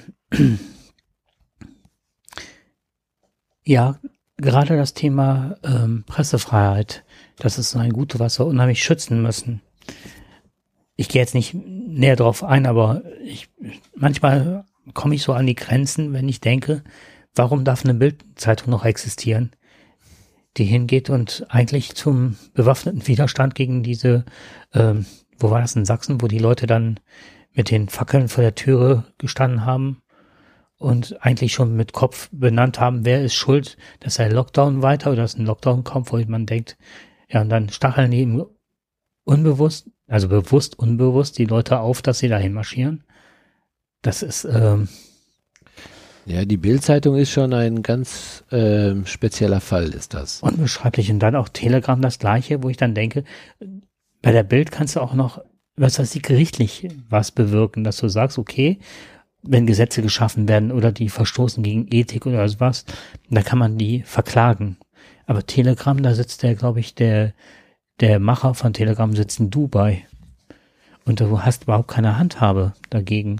Und da wird zum Mord aufgerufen. Jetzt sind irgendwelche Leute aufgegriffen worden, die dann äh, Waffen hatten und wirklich äh, wollen nicht mehr demonstrieren, sondern die machen jetzt irgendwelche Spaziergänge, nennen die das. Und äh, ja, umstürzliche Spaziergänge. Also da bin ich auch, da sind so zwei Herzenschlagen an meiner Brust. Wo ist die Pressefreiheit? Und kann man das nicht da an der Seite einschränken? Ja, das ist wirklich, glaube ich, die große Herausforderung unserer Demokratie. Die Bildzeitung, die kenne ich eigentlich nicht anders. Die Bildzeitung hat äh, zu unseren Zeiten, den jungen Jahren, ähm, in den 70er Jahren und den 80er Jahren hat die so massiv gegen Linke ähm, ja berichtet. Genau. Und wir wissen, dass da Menschen zu Schaden hm. gekommen mhm. sind. Sie haben also quasi das Volk aufgehetzt. Ähm, Nein, nicht Benno ohne Sorg, wie hieß er? Sag ich leicht, war nicht Benno ohne Sorg, das war. Ähm, ich. Rudi Dutschke. Dutschke, genau. Richtig, ist mir jetzt auch gerade in dem Moment eingefallen. Ähm, wir wissen, dass die, dass die Brandstifter waren in der Zeit. Dann gab es eine Zeit, wo sie sich etwas zurückgehalten haben. Also natürlich haben wir Schlagzeilen gesehen da drin, aber keine, die sich politisch so dermaßen ähm, ja verwirklicht haben. Aber was die jetzt wieder sehen, ich meine, es gab eine Zeit, wo ich dachte, naja, die Bildzeitung ist ein bisschen ruhiger geworden. Ähm, die, die brutalen Zeiten sind vorbei, diese Hetzkampagnen sind vorbei. Und komischerweise, genau da, wo wir das größte Problem haben in der Corona-Krise, genau da fangen die an, sich wieder auf alte Mechanismen wieder zu, zu erinnern äh, und die alten Methoden wieder anzuwenden. Diese absolute Hetze, ähm, gerade in der Corona-Krise, dass sie zum Beispiel dafür sorgen, dass genau solche Aufmärsche passieren. Die hetzen äh, Corona, also Impfverweigerer, äh, Corona-Gegner und so weiter, ähm, hetzen die dermaßen auf durch ihre Berichterstattung. Und da gibt es ja einige Schlagzeilen, die das ja tun. Ich meine, ich habe, ich lese die Zeitung nicht, aber ich habe das gehört, dass die Bildzeitung einige Politiker abgelichtet hat und äh, quasi die als Schuldige für Corona mhm. oder die also quasi die Impfpflicht jetzt einführen wollen und und und. Also da wird richtig gehetzt, auch falsch gehetzt. Es werden auch Falschinformationen dort gestreut. Die Bildzeitung selber verneint das ja, sagt ja, das wäre nicht so aber ähm, beruft sich dann natürlich auch auf die Pressefreiheit, das macht die. Aber wir sehen in schwierigen Zeiten, sehen sich gerade die Corona-Leugner äh, gerade bestätigt. Und ich glaube, das ist der falsche Weg. Da muss auch die Presse, muss auch mal schauen, ähm, in solchen besonderen Situationen sich nicht auf, äh, auf Auflagenzahlen, sondern äh, also fokussieren, ja, sondern wirklich auf die Wahrheit auch mal. Okay, aber dann setzt du ein moralisches Gewissen voraus. Genau. So, und das ist ja bei der Zeitung nicht gegeben, weil also der, der, der Inhaber des Ganzen schlägt sich ja wohl eher auf die Seite der Corona-Leugner und so weiter. Ja. Da sind ja auch, oder jetzt auch Julian, wie heißt der, der jetzt äh, rausge, rausgeschmissen worden ist. Der Grabscher. Genau. Ja, ja. Der stellt sich ja jetzt mittlerweile über Twitter als Opfer der Frauen dar, ne? Ja, natürlich. Nicht, dass er die junge Frau dazu genötigt hat, Sex mit ihm haben zu müssen. Hm. Ne? Nein, das ist ja, also das ist ja, er ist ja Opfer. Ne? Das sind ja die Frauen, die das von ihm haben wollten. Und er Das musste sich natürlich dann ins Bett legen, wahrscheinlich. Ne? Immer das gleiche Der arme Narrativ. Kerl, Ja, ja. der arme Kerl. Sonst hätte die doch nicht weiterkommen können. Er hat ihnen doch nur helfen wollen. Der Samariter. Boah, solche, also, da, da, dass die Leute wirklich an sowas glauben, ne? Und der, der, aber der kennt die Mechanismen und der, der bewegt die auch und der, der, überzeugt auch einige Menschen davon, dass sie genau so denken und denken, ja, diese blöden Frauen, ja, die Hm. kommen dahin und der arme Kerl muss mit ihnen ins Bett gehen. Völlig ausgelaugt. Da gibt es bei Van Funk auf YouTube äh, einen Kanal, also auch von den öffentlich-rechtlichen, die haben das auch aufgegriffen. Und dann sticht halt jemand in einer dunklen Gasse jemand mit dem Messer nieder, ne? Und äh, der verblutet und dann sagt äh, der Angreifer dann, boah, warum hast du mich geschubst? Ja, ja, Du bist schuld. du bist schuld. Ja. Genau. So, und Richtig. das ist immer das, was ich mit der Bildzeitung ver verbinde. Die waren eigentlich total auf dem absteigenden Ast und ich habe mich total gefreut. Also sie hatten, haben unheimlich an Auflage verloren, aber die sind halt relativ geschickt. Jetzt gehen sie halt auf YouTube und sonst was und machen ihre eigenen Fernsehprogramme, die unheimlich gut, oder YouTube-Programme, die unheimlich gut gesehen werden. Die haben Ja, also ihr Geschäft verlagert. Klar, das sind Profis, die sind auch dahinter gekommen, Hm. wie es funktioniert, wie sie in der neuen Welt klarkommen. Und eben mit Schlagzeilen, die solche, wie solche kannst du natürlich Auflage machen. Ne? Darf ich, also Schlagzeilen, dein Stichwort oder darf ich das Thema noch ganz Ja, ja, gerne. An der Stelle möchte ich jetzt, wer das jetzt, es geht jetzt um Kinderpornografie, wer das jetzt an der Stelle nicht weiterhören möchte, ähm, der kann in den ähm, ja, so Sprungmarken sehen nachher, wo er weiterhören kann. Also wir werden das genau deklarieren, ab wo das jetzt ist. Also ab jetzt kommt ein Thema, das vielleicht manche Leute, die das hören, triggern kann und denen es mit Sicherheit nicht gut gehen wird, wenn sie sich mit dem Thema beschäftigen. Also Sprungmarke ab hier. Jetzt kommt das Thema, was mich seit Tagen unheimlich beschäftigt. Das war jetzt nur der Einstieg. Und zwar, du erinnerst dich wahrscheinlich noch, äh, von der Leyen als Familienministerin wollte gegen Kinderpornografie Stoppschilder haben. Dann waren ja ganz findige Leute, die sagten, ich finde das Stoppschild schneller, weiß, wo die Kinderpornoseiten sind, als dass man bis drei zählen kann. Ähm, immer und immer wieder äh, gab es verschiedene Ausprägungen zu dem Thema, dass immer irgendwelche Minister sagten, ja, die Polizei braucht mehr Befugnisse, wir müssen Datenspeicherung, das muss eine Vorratsspeicherung sein, wir müssen dies, wir müssen jenes. Ähm, dann hatte ich mal erzählt in einem Podcast, dass ich für eine Freundin hier ein- eine Homepage gemacht habe. Und dann habe ich aus einer ganz offiziellen Seite ein Foto rausgesucht, das war auch beworben worden. Hier können Sie umsonst Fotos. Das war gang und gäbe. Wie unser Podcast läuft auch unter CC-Lizenz, heißt, den kann sich jeder schnappen und vielleicht was einen, einen kleinen Bericht daraus ziehen und den auch veröffentlichen, wenn er unseren Namen nennt. So. Und sie hatte dann plötzlich einen- Rechtsanwalt an der Backe und sollte dann 400 Euro zahlen. Da war irgendwas im Kleingedruckten, was man hätte beachten müssen, was man aber so offiziell nicht sah. Und sogar mit einer äh, Suchmaschine, die programmiert worden war, um genau diese Fotos von dem Typen rauszuholen, dass er alle verurteilen, also anklagen kann. Der hat sein, seinen ganzen Lebensstil basiert nur darauf, dass Leute darauf reinfallen, seine Fotos zu nehmen. Das ist so geschickt gemacht, dass man es auch Mhm. nicht direkt so sieht. Also, ne, da kann man gegen Was klagen. Fotos werden? Das sind so äh, Stockfotos, nennt man das. Also, wenn man eine Homepage macht, man braucht ein paar Buntstifte, waren es bei ihr. Die hat halt ein Mhm. Lernstudio und hat da ein paar Buntstifte abgebildet. Und genau dieses Foto hat 400 Euro gekostet nachher. Ah, okay. Also, so. Und das ist das, warum ich das erzähle, ist immer, es wird immer mit Kinderpornografie, äh, wird gesagt, wir machen das wegen der Kinderpornografie. Und im Nachhinein stellt sich dann raus, wer ist dahinter? Das ist zum Beispiel die ganze Musikindustrie, die dann abmahnt. Das sind hier so Stockfotos. Also da wird ein Weg gebahnt. Nach außen wird gesagt, wir müssen uns ja um Kinderpornografie kümmern und Mhm. so weiter.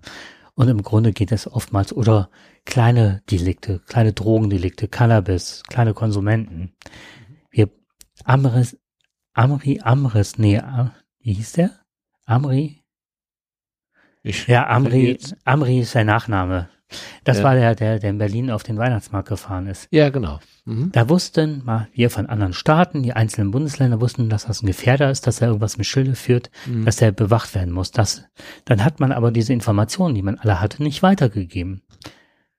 Und dann wurde aber danach direkt gefordert, wir müssen noch mehr gläserne Bürger haben, wir müssen noch mehr überwachen und so weiter. Das kommt immer wieder.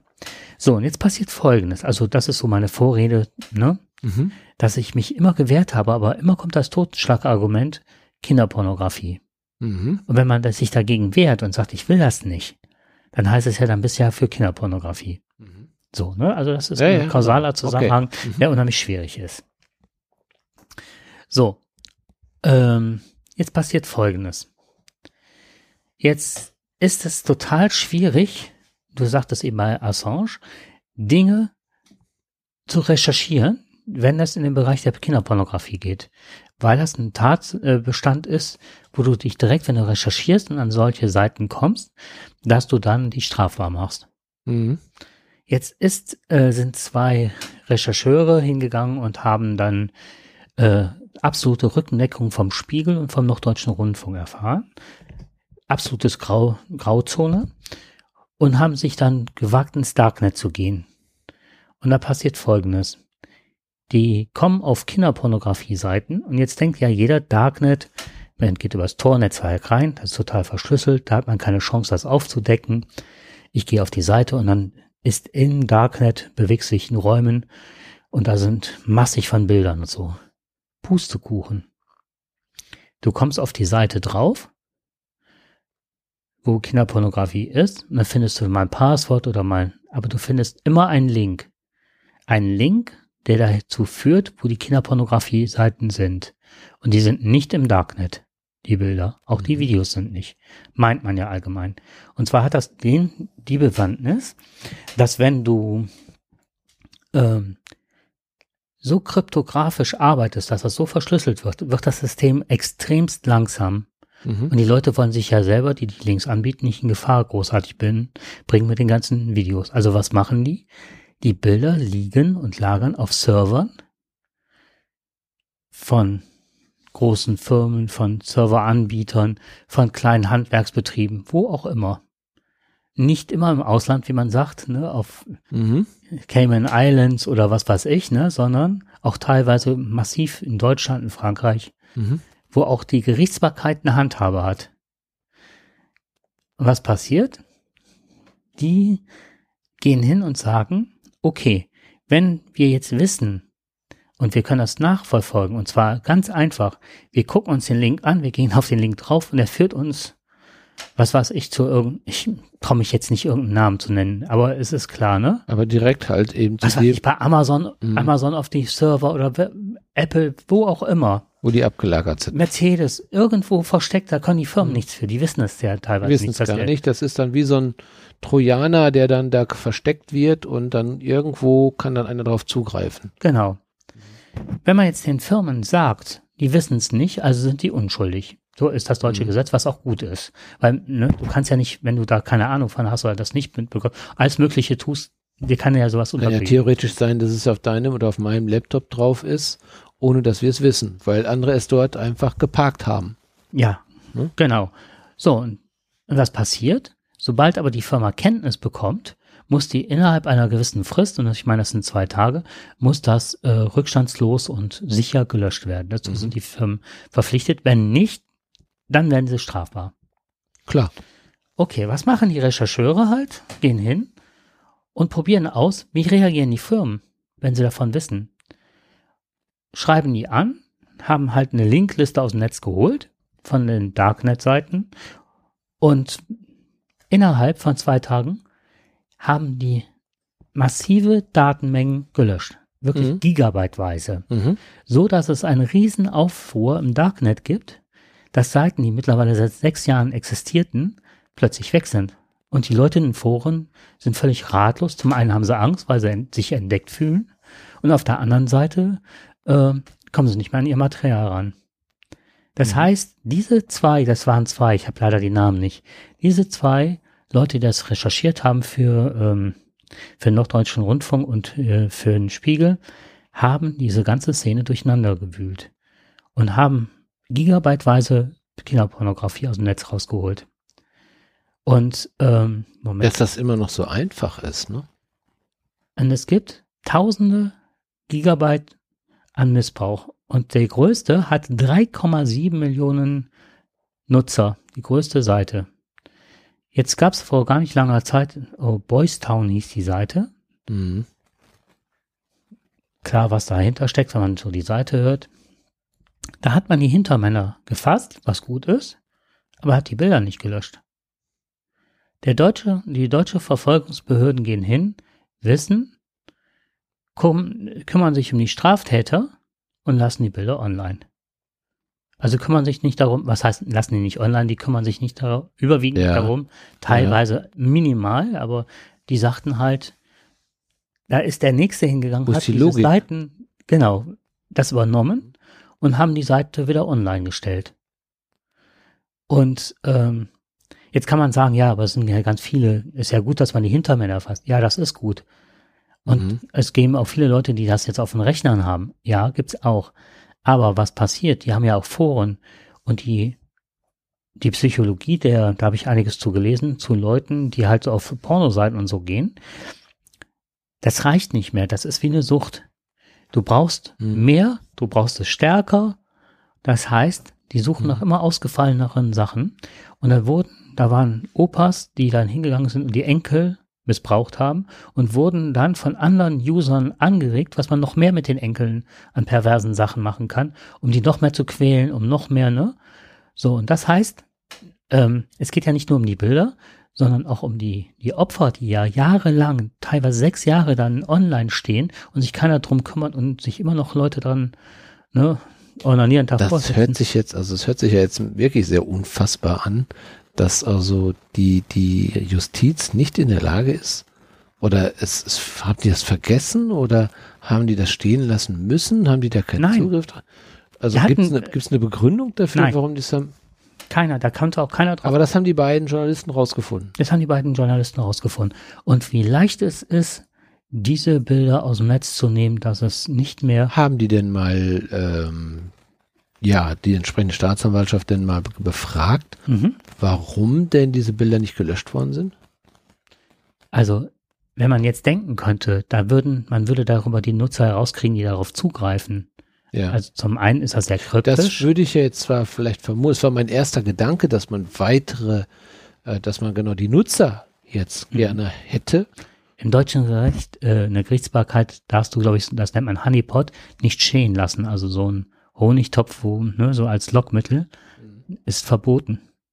Ja, also wie gesagt, das finde ich auch nicht gut, weil diese, wie du schon sagtest, diese Menschen, die dort missbraucht wurden, die Kinder, die missbraucht worden sind, die haben ja den, den höchsten Schutz hm. und äh, die dürfen ja nicht weiter im, irgendwo in irgendeinem Netz noch zu sehen sein. Ja, hm. Das muss sofort gelöscht werden, das muss sofort weg. Das, also. Das hieß ja immer löschen, das ist ja, sperren. Ja, es, also es ist, es, übersteigt ja immer die eigene Vorstellungskraft. Mhm. Dass man Menschen oh, und ich jetzt noch den Schritt weiter, Kindern gerade, die ja sehr schutzbedürftig sind, mhm. dass man äh, Kindern so etwas antun kann. Ähm, das ist ja jeglicher gegen jeglicher Vorstellungskraft. Also als dieser ganze Fall aufgedeckt, was ja viel zu spät war eigentlich im Grunde genommen, ähm, dass das äh, so viele Jahre gedauert hat, bis man endlich mal dahinter, dahinter gekommen ist. Auch das ist ja unfassbar. Aber es passiert ja jetzt was. Es wird ja richtig was getan. Und dass man aber dann so einen Fehler macht, die Bilder dann stehen lässt und die Betroffenen weiter noch zur Schau gestellt werden, also das kann man sich ja wirklich gar nicht vorstellen. Ich frage mich auch, wo ist die Verantwortung der Politik oder eines Kontrollgremiums? Wer wer müsste dafür zuständig sein und der, die Behörde, die Behörde konnte ja machen, was sie wollte. Mhm. Und jetzt mal für die Behörde gesprochen. Sie hatte ja keine, da war ja keiner mehr weisungsbefugt mhm. im Grund. Nee, das ist Quatsch. Weisungsbefugt schon, aber Es hat ja die Weisungsbefugnis keiner wahrgenommen. Mhm. Also für uns ist ja, weißt du, wenn einer sagt, wir haben Bilder auf einem Rechner gefunden, dann geht man davon aus, okay, der Rechner wird beschlagnahmt und dann wird da alles, also der geht nicht mehr in die Öffentlichkeit rein. Aber so funktioniert das ja gar nicht mehr. Ne? Äh, auf dem Rechner, wenn das der, der Nutzer, der wird wahrscheinlich nur einen Teil dieser Bilder haben, die wird er sich ja eben aus dieser großen Darknet-Welt, Cloud oder was auch immer, hat er sich die heruntergeladen oder rausgeholt. Dass das, dass diese Bilder ganz woanders sein müssen, ist ja klar. Also das heißt, ich muss ja im Grunde genommen den Hauptrechner feststellen, da wo die drauf liegen. Das können wir aber nicht, haben wir festgestellt gerade. Das machen die ja ganz geschickt, weil die das einfach irgendwo auf, auf Tausenden von oder Millionen von anderen Rechnern einfach parken. Aber ja? diese Links sind im Gegensatz zu den Usern die sich kryptografisch da. Ja, also gut, aber das, wenn diese Links Aber die Links, die kannst du ja nachverfolgen. Wenn du dann merkst, was weiß ich, genau. die liegen in Köln oder in Frankfurt oder sonst was, ja, auf ja, irgendeinem eben. Rechner von irgendjemandem. Ne? Naja, meine ich ja eben. Und dass man weiß, dass auf, auf welchem Hauptrechner das jetzt mhm. liegt, ne? Auf, auf, welcher Datenbank das liegt. Ähm, und du sagst ja selber auch, die meisten Firmen haben sich ja auch sofort ähm, darum gekümmert und haben das, waren wahrscheinlich geschockt, als mhm. sie gehört haben, dass auf ihrem Rechner dann so etwas drauf ist. Ne? Und ähm, aber dass dann die größte Datenbank überhaupt nicht gelöscht wird, ja. das ist unfassbar. Und jetzt sind wir wieder beim Anfang. Ich, ich werde dann noch weiter zu lesen und mich weiter schlau machen. Ähm, aber das ist, da entsteht ja auch keine, auch jetzt durch die äh, durch die Medien kann ja auch keine Kontrolle, weil man sich ja direkt strafbar macht. Also mhm. die haben zum Beispiel, äh, einer hat berichtet, dass er halt einen Raum bekam mit Sicherheitsvorkehrungen, mit VPNs, mit, ne, mit Trojanerschutz, was auch immer, einen abgesicherten Raum, ein extra Rechner, der wird extra nachher unter Aufsicht mehrfach ge geschreddert, gelöscht und so. Und keiner durfte in den Raum gehen, außer den Leuten, die das wirklich, äh, ne, mhm. Und haben sich dann auch mal mit dem Rechtsanwalt nach jeder Stunde, wo sie da gearbeitet haben, abgesprochen, was ist strafrelevant, was muss man, also um, aber alleine diesen Aufwand zu betreiben, der wichtig ist, ohne Zweifel. Mhm. Weil es gibt ja auch, da gab es ja irgendwelche Politiker, die sagten, die hatten Kinderpornografie aus dem Handy, weil sie recherchieren wollten, ne? ja, also das ist ja Hanebüchen dann an der Stelle, ne? Aber nachvollziehbar jetzt, ne? Jedes Mal wird gesagt, wir brauchen mehr Befugnisse, aber die Befugnisse, die da sind oder die Möglichkeiten, die werden überhaupt nicht genutzt. Hm. Also ist, wozu dient denn die ganze Politik zu sagen, die brauchen mehr Befugnisse? Wir müssen halt gegen Kinderpornografie vorgehen. Und immer wieder gesagt, ja, wir brauchen mehr Rechte, die Leute einzu und auf deren Rechner zuzugreifen. Wenn das, was vorhanden ist, genau wie Anis, An, Amri oder sonst was. Ja. Ich komme nicht auf den Namen. Ja, ja. Und das wird nicht durchgeführt. Also wenn ich, wenn ich höre, dass zwei Journalisten es geschafft haben, an solche Links heranzukommen und das herauszurecherchieren, ähm, dann fragt man sich natürlich, wenn das so einfach ist herauszufinden, gut, die werden sich schon in der Szene auskennen, die werden auch schon die richtigen Leute dazu haben, um das festzustellen. Aber dann müssten das doch im Grunde genommen, müsste das doch die, die Polizei das ja letztendlich auch herausfinden hm. ne, und auch sofort feststellen. Dafür muss ich ja jetzt keine Journalisten haben. Nein. Ne? Und äh, dann fragt man sich wirklich, warum muss ich so ein scharfes Gesetz haben, wenn ich solche Dinge selber herausfinden kann? Und wer hat die Kontrollinstanz? Es kann doch nicht eine komplette Behörde so agieren, ohne dass da jemand was von weiß. Es muss doch irgendjemand geben, der die Kontrolle übernimmt oder auch sagt, es wird jetzt gelöscht und es wird, bleibt nicht stehen. Es kann ja auch sein, dass ja, wir im luftleeren Raum gearbeitet haben und sagen, also so deutsche Bürokratie, unser mhm. Auftrag ist jetzt, also ich unterstelle jetzt noch nicht mal der Polizeibehörde oder der Verfolgungsbehörde böse Absicht, sondern auch noch, noch nicht mal so weit gedacht zu haben. Wir haben nicht den Auftrag, uns hat keiner gesagt, dass wir es löschen sollen, aber die Hintermänner haben wir. Gute Arbeit geleistet, aber. Ja. Ja, ich hätte mir mal gedacht, naja, man kann ja immer links auch irgendwo verschieben von A nach B und vielleicht hat da einer was runtergezogen und die sind dann verdoppelt und verdreifacht und vervierfacht und deswegen sind die jetzt schon wieder im Netz drin, weil es einmal drin mhm. ist, kriegst du ja nicht mehr weg. Na, die sind ja auch wahrscheinlich 100 Millionenfach sind die auch gedownloadet und äh, die Bilder befinden sich wahrscheinlich auch auf Millionen von anderen Rechnern. Ja, aber die Strukturen aufzubauen, das ist ja das Thema. Ne? Wie kannst ja, ja, du so, weiß. so genau. diesen Strukturen aufbauen, dass die so noch Anis Amri hieß Ja. der Typ so. Jetzt habe ich den Namen auch mal gut ausgesprochen. Ah, das hast du schon richtig erkannt. Hast schon richtig gemacht vorher. Es sind ja auch immer so viele Namen. Meine Güte. So, dann werden wir jetzt hier an der Stelle wieder eine Marke einfügen. Ja, Das das Thema jetzt hierbei belassen, ein aber unglaubliches Thema. Äh, hat du auch noch nicht von gehört oder so, ne? Na, gar nicht. Also es wundert mich eigentlich. Im Grunde genommen Ja, ist das- das ja ein Riesenthema. Ist auch noch nicht so Ah. alt, anderthalb Wochen, zwei Wochen oder so, dass ich das erstmal davon erfahren habe und geht jetzt so durch Netzpolitik und äh, Lage Also der ich- Nation und so war das. Ja, ich sag mal, wer den, den, den letzten Spiegelbeitrag gelesen hat über den Missbrauch in der Kirche, auch da kann man immer nur den Kopf schütteln bei diesen Themen. Was all, also da wird, wird einer, während der Kirche werden Kinder quasi in ihre Obhut gegeben und wo man bedenkt, dass sie, also, dass sie den Schutz besonders äh, gerade von, von Kindern auch sehen müssten. Ne? Und da sind sie am meisten ausgeliefert gewesen. Und was so mancher Pfarrer da gemacht hat, oh, unglaublich. Mhm. Unglaublich, das kann man sich gar nicht vorstellen. Das kann man sich wirklich nicht vorstellen. Vergewaltigung und so weiter, das ist, also dass es sowas gibt und äh, es war bekannt und trotzdem durften die noch weitermachen. Das ist auch so etwas, wo die Kirche komplett weggesehen hat. Wobei, da bin ich, äh, habe ich eine festgefahrene Meinung. Irgendjemand war, ich glaube, das war der Holger Klein, der hat damals mal gesagt, ähm, die Kirche ist keine demokratische Struktur oder hat keine demokratische Struktur. Und die Kirche hat sich nur dem angepasst, was heute aktuell ist. Wenn sie anders könnte, sie ist eigentlich, äh, lebt in den Strukturen des Mittelalters. Und wenn sie die Inquisition wieder einführen könnte oder die Obermacht hätte, wäre das eine absolute, ja, Ein-Mann-Show halt, ne? Die würden, würden sich um nichts mehr kümmern und, und das ist das, was ich auch nachvollziehen kann, Mhm. weil die sind halt so angelegt. So, wir haben Ja. Recht, wir haben die Moral, wir sind die Mhm. Guten und dann kann ich unter dem Deckmäntelchen der Moral, Mhm. Also wenn die wirklich wir haben die Wahrheit auf der Seite so. Ja, genau. Wenn die ihre eigene Wahrheit machen und das klar aus der, aus der Geschichte heraus haben sie das häufig genug getan. Aber es ist ja so, dass die, ähm, die, die Pfarrer, die ja missbraucht haben, die Geistlichen, die Kinder missbraucht haben, ähm, kommen ja auch so aus den 60er, 70er und 80er Jahren, Teil 90er Jahren auch. Ähm, das sind ja, die sind ja in einer modernen Welt reingeboren oder, oder auch gewachsen, diese Geistlichen, äh, in einer, in einem, in, in einem demokratischen äh, Kontext zu sehen. Ne? Und die, die haben genau das gelernt, was wir ja auch alle gelernt haben, äh, dass Kinder schutzbedürftig sind und nicht für den eigenen Spaß. Ja, dafür gehören die, dafür sind die nicht da.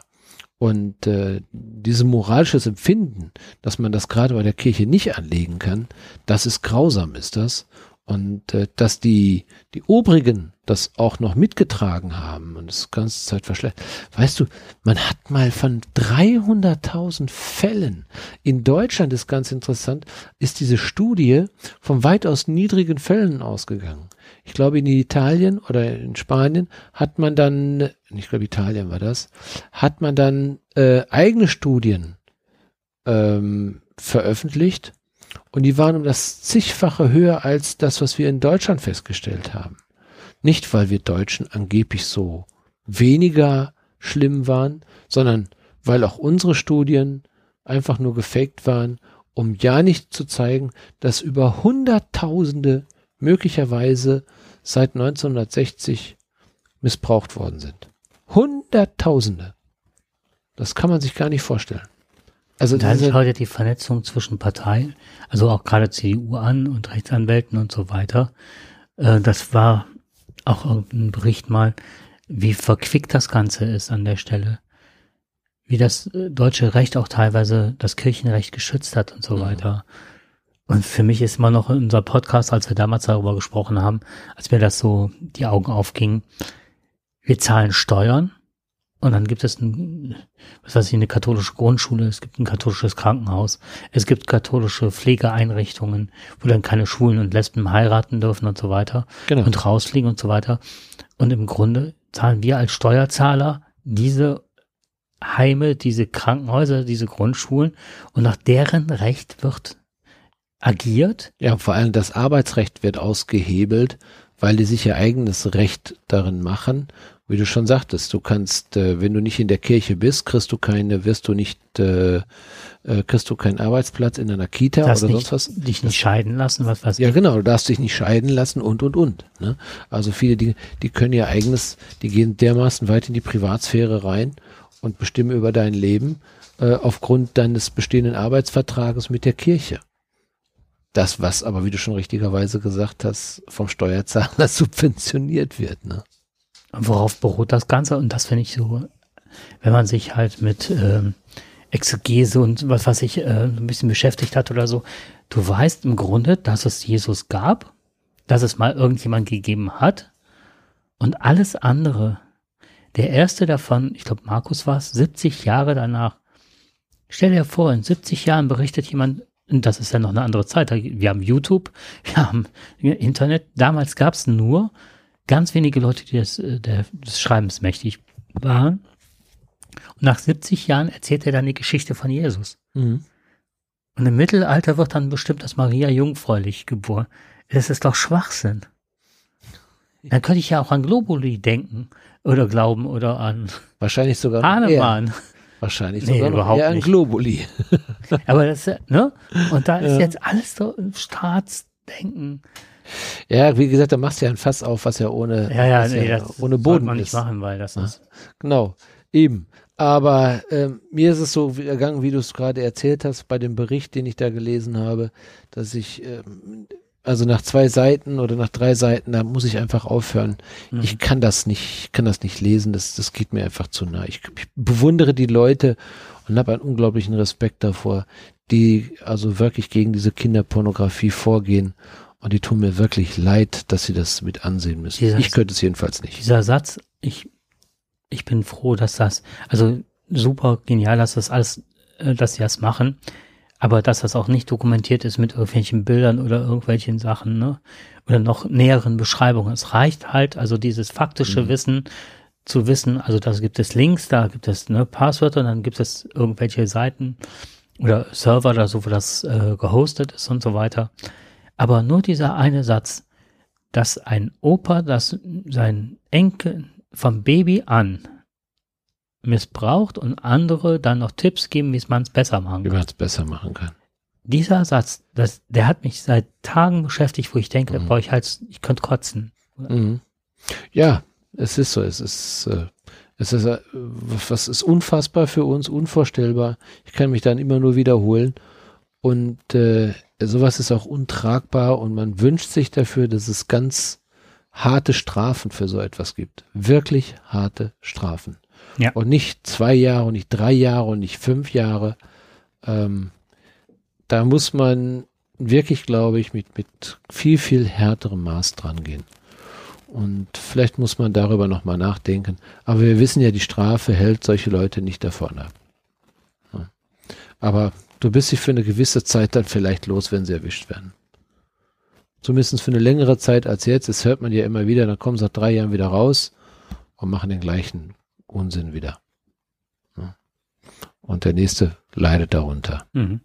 Was ich unheimlich gut nachvollziehen kann oder was ich, ne, wenn Leute sich dazu bekennen und sagen, es gibt halt in der Bevölkerung ein bis drei Prozent, ich weiß nicht, ne, der Männer, die eine derartige Veranlagung haben, die die auch als normal betrachten und so weiter. Da gab es halt eine Charité in Berlin, dass sich da Männer melden können und dann wird halt äh, therapeutisch überlegt und dann die haben auch eine große Erfolgschance, dass sie das nicht ausleben Mhm. das ist so eine Sache, die kann ich unterstützen und sagen, das ist eine gut, ein guter Ansatz. Und auch mutig der Leute, die das machen, bevor das passiert. Genau. So, und die richtig. sollte man dann auch nicht verurteilen, sondern so weit Ja. wie möglich unterstützen. Mhm. Aber das ist, geht gar nicht. So. Ja, Ähm, ein, ein, ein unsch unschönes Thema, aber es muss einfach mal darüber gesprochen werden, vor allem wenn so etwas da ist. Wir haben aber auch noch ein paar andere Themen, wobei die Zeit jetzt schon ziemlich weit fortgeschritten ist, aber ich glaube, wir können trotzdem mal vielleicht noch mal in, in ein paar, ja, wenn man so ein bisschen in die Zukunft schauen, ne? Ja, und auch paar wirklich was, was hoffnungsvoll stimmt. Ja, was stimmt uns denn hoffnungsvoll? Was Fang wird- du an. Fange ich an. Ja, äh, wir reden ja momentan über viel Umweltschutz und äh, über äh, Visionen, wie könnte die Zukunft aussehen. Und das hat sich äh, habe ich jetzt äh, vor kurzem gesehen und gelesen, dass auch Apple sich darum Gedanken macht und das aber nicht in Form eines Handys, sondern in Form eines Apple iCar. Finde ich auch schon ein schönes, schöner aus. Apple iCar. Wie hört sich das an, ne? Apple iCar. Man muss sich das mal, iCar. Ja, aber es ist so, also I steht. Project Genau. Titan, also Richtig, Titan. genau. So, und es, es, es, es ver, verdichtet sich das Gerücht, dass Apple ein Elektroauto im Jahr 2024 auf den Markt bringen will. Und zwar äh, völlig autonom, fahrend. Was Tesla also jetzt nicht geschafft hat. Äh, ich glaube, heute habe ich noch irgendwie so ein kleines Video gesehen, wo Paris? Paris. Hm Ne, ist das, ich, ich habe das nur so am Rande mitbekommen.